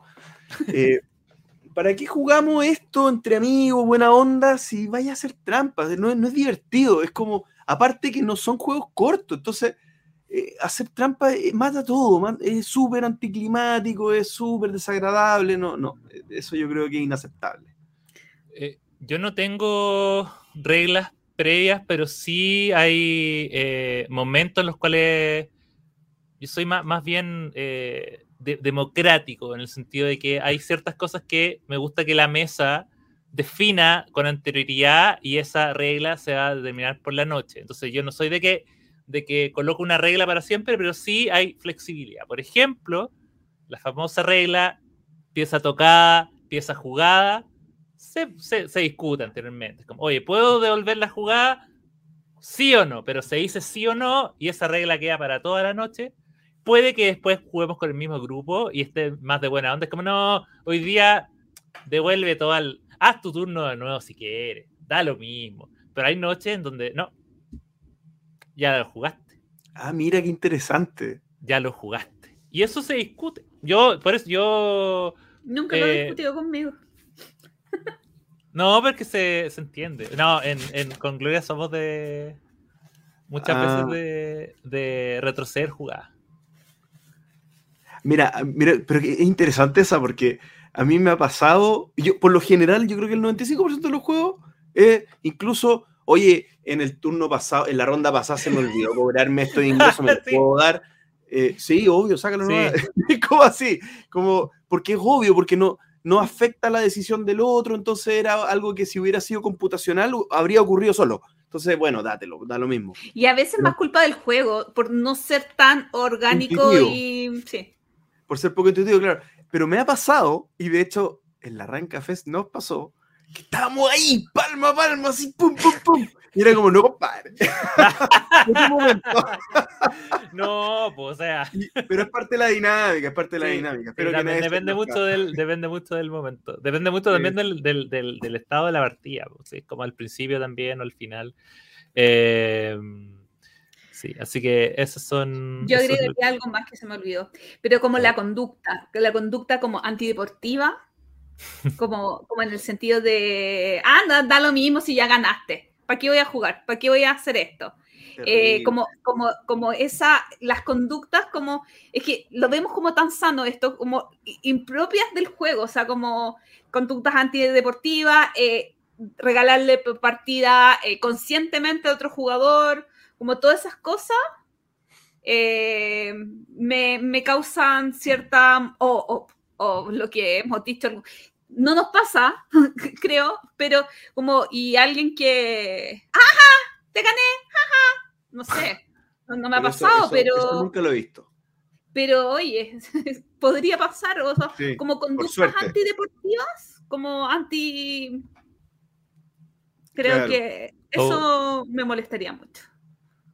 ya Eh, gracias Álvaro Buena pregunta, buena pregunta Miguel de la Rosa dice si ahora ah, si ahora podrán discutir un top de ventas en Chile gracias a Review Juegos gran página y mejor trabajo todo esto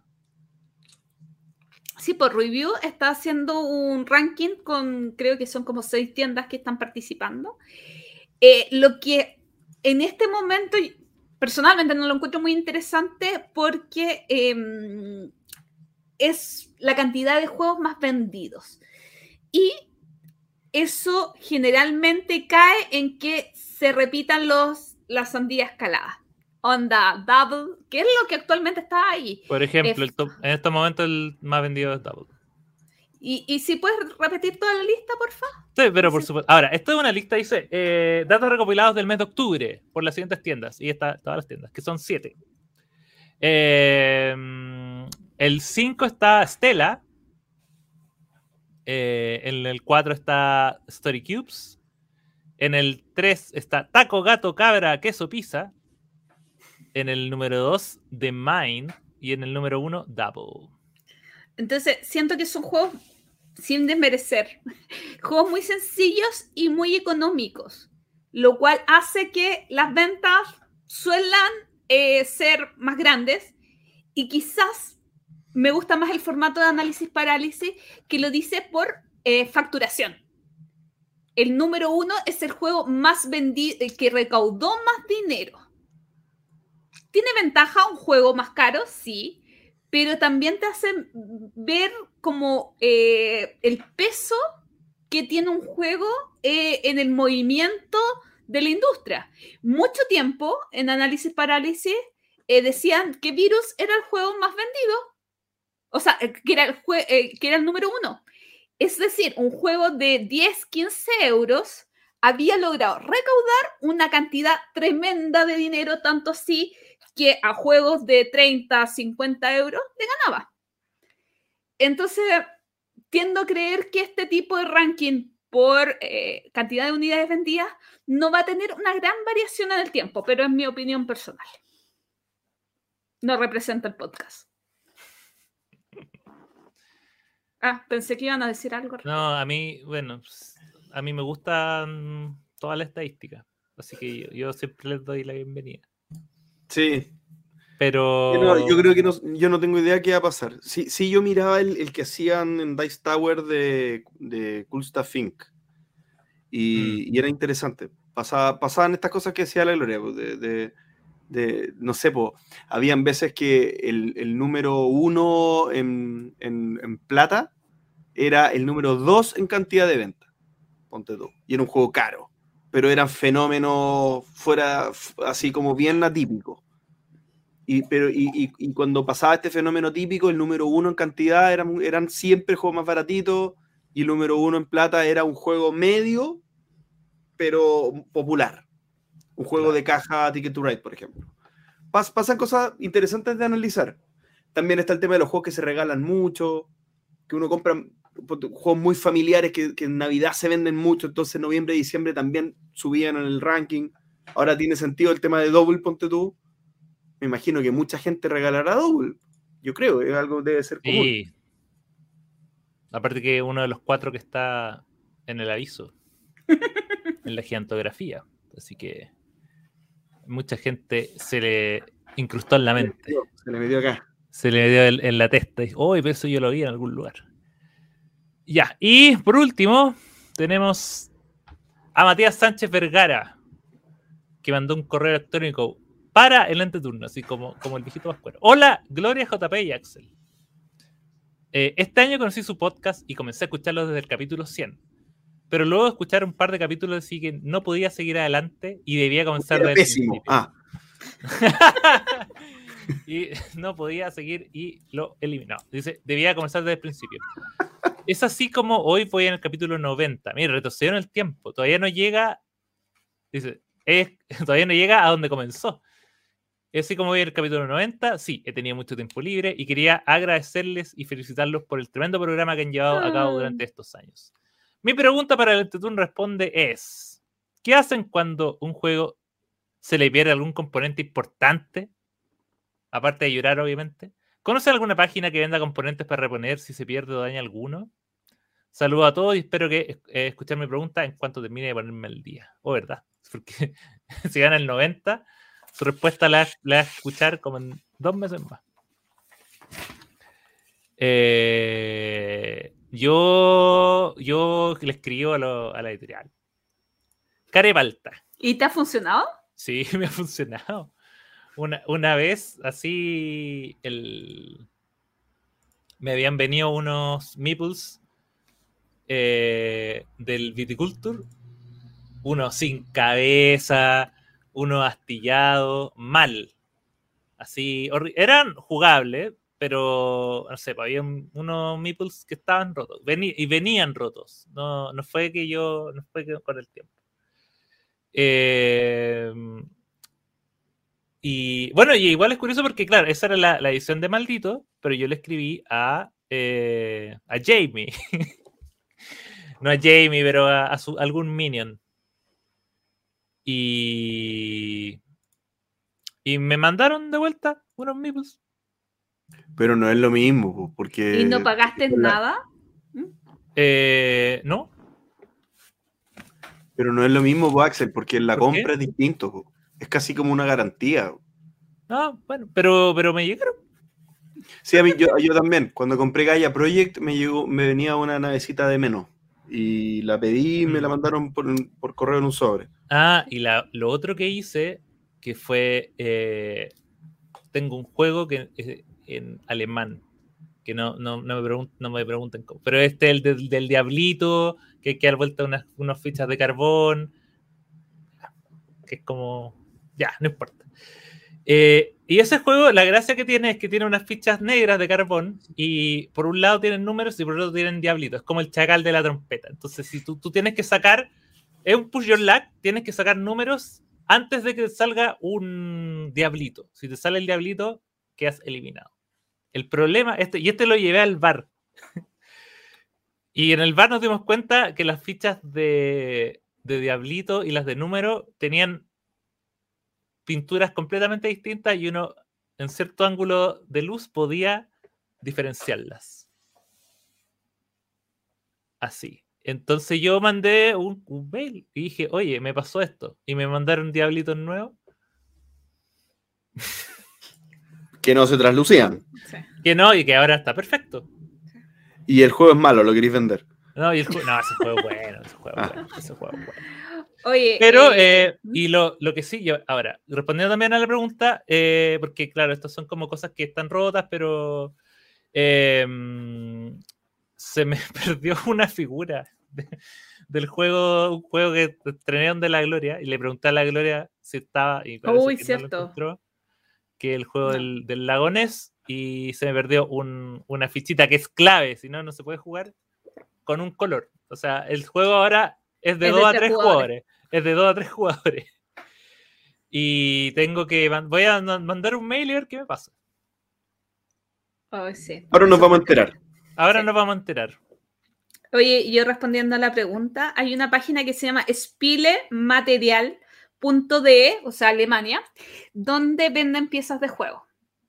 Comprenderás que como son Eurogames, son principalmente piezas de madera, pero ahí encuentras meeple, cubitos, etcétera, etcétera, etcétera. También está la opción de Amazon como, ah, de Amazon, bueno, también debe haber, pero de AliExpress como para cubitos y esas cosas.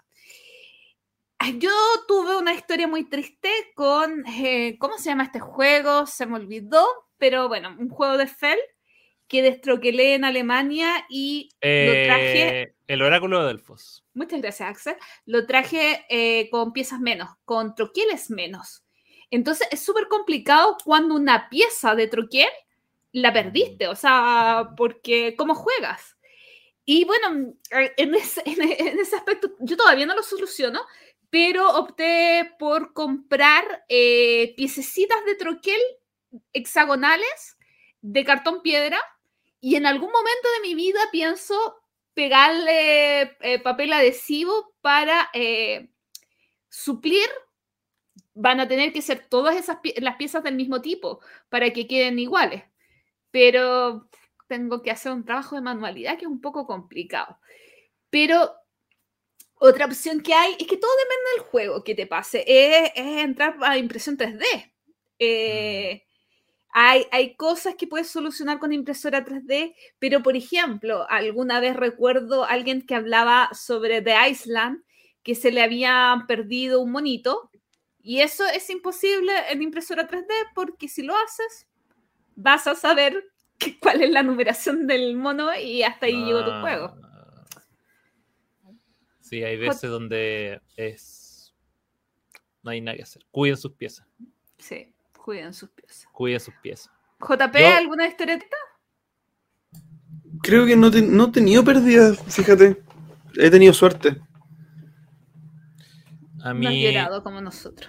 a mí una vez eh, se me perdió uno de los de los colonos de el Puerto Rico. ¿Cuáles son los colonos? ¿Las, pe- pastillitas? Las, pi- Sí, las las pastillitas. pastillitas, las pastillitas. Se me quedó en la casa de, de alguien donde lo llevé. ¿Y, y, y se ocupan todas? Sí. Depende O de la sea, de depende del número de jugadores.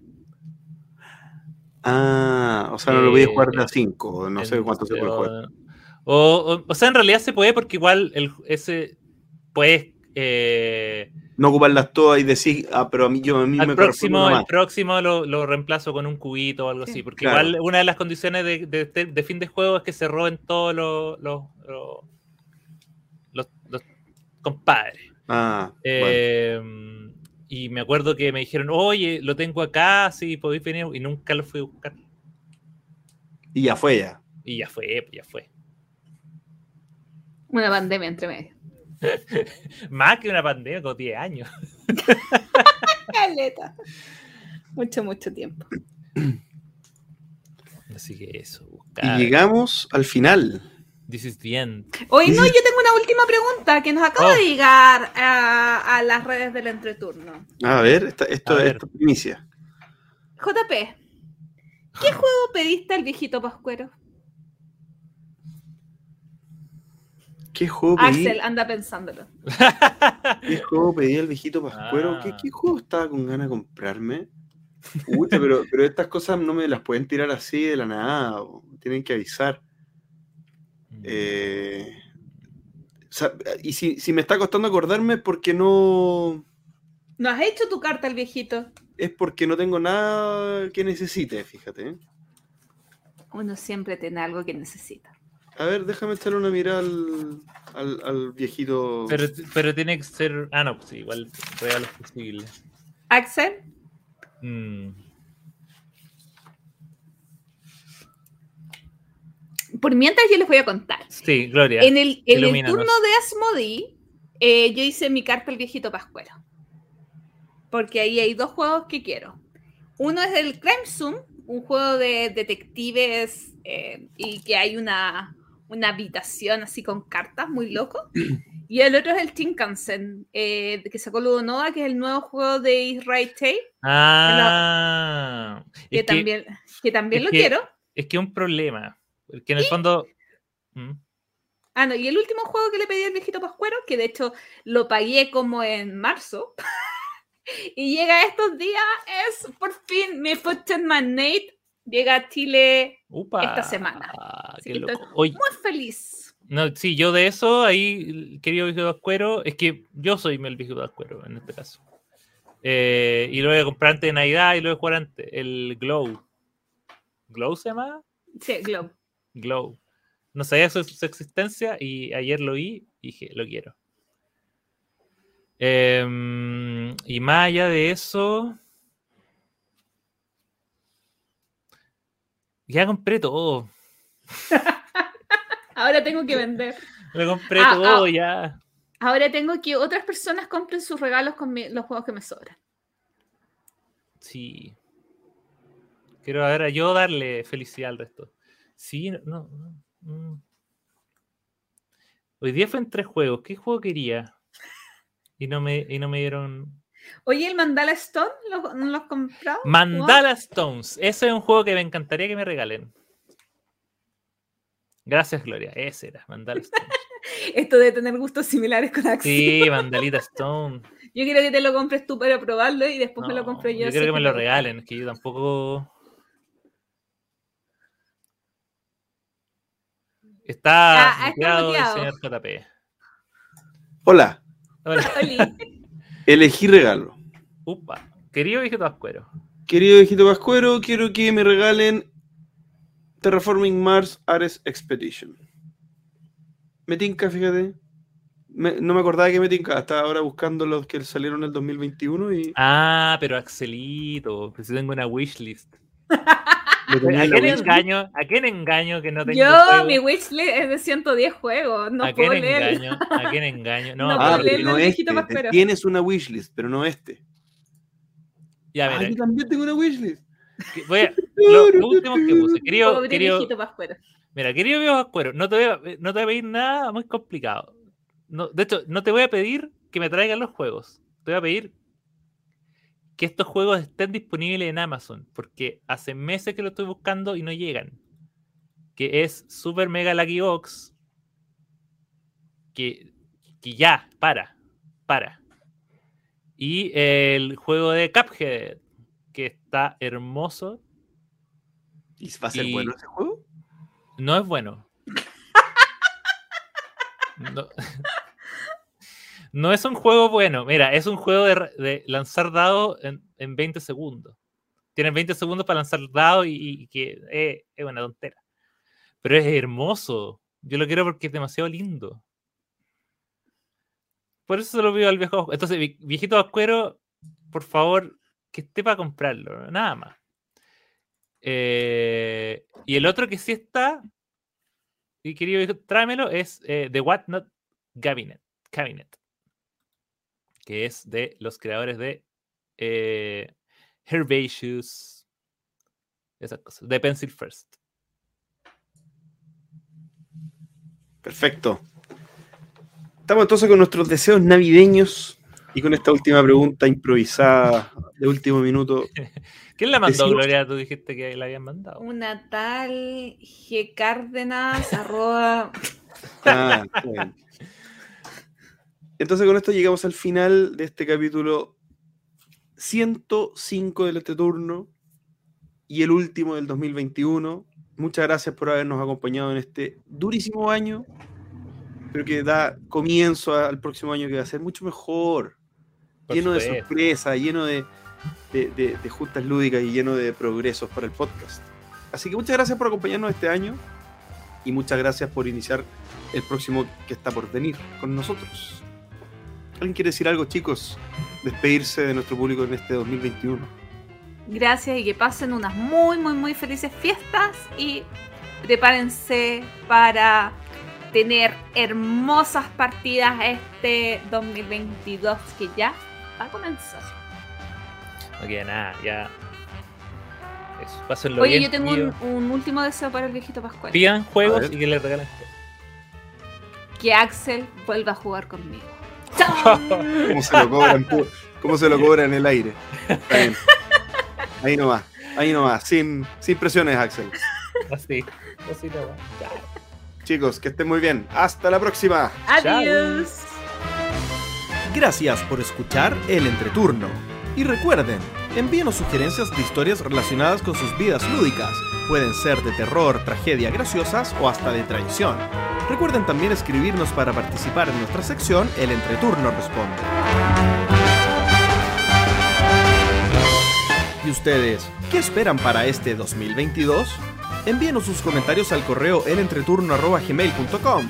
Además, envíenos preguntas o temas que quieran que conversemos en el programa. Síganos en Facebook, en Twitter, en Instagram y suscríbanse a nuestro canal de YouTube. Escúchanos en un mes más en nuestro próximo capítulo de El Entreturno. Gracias de nuevo y hasta la próxima.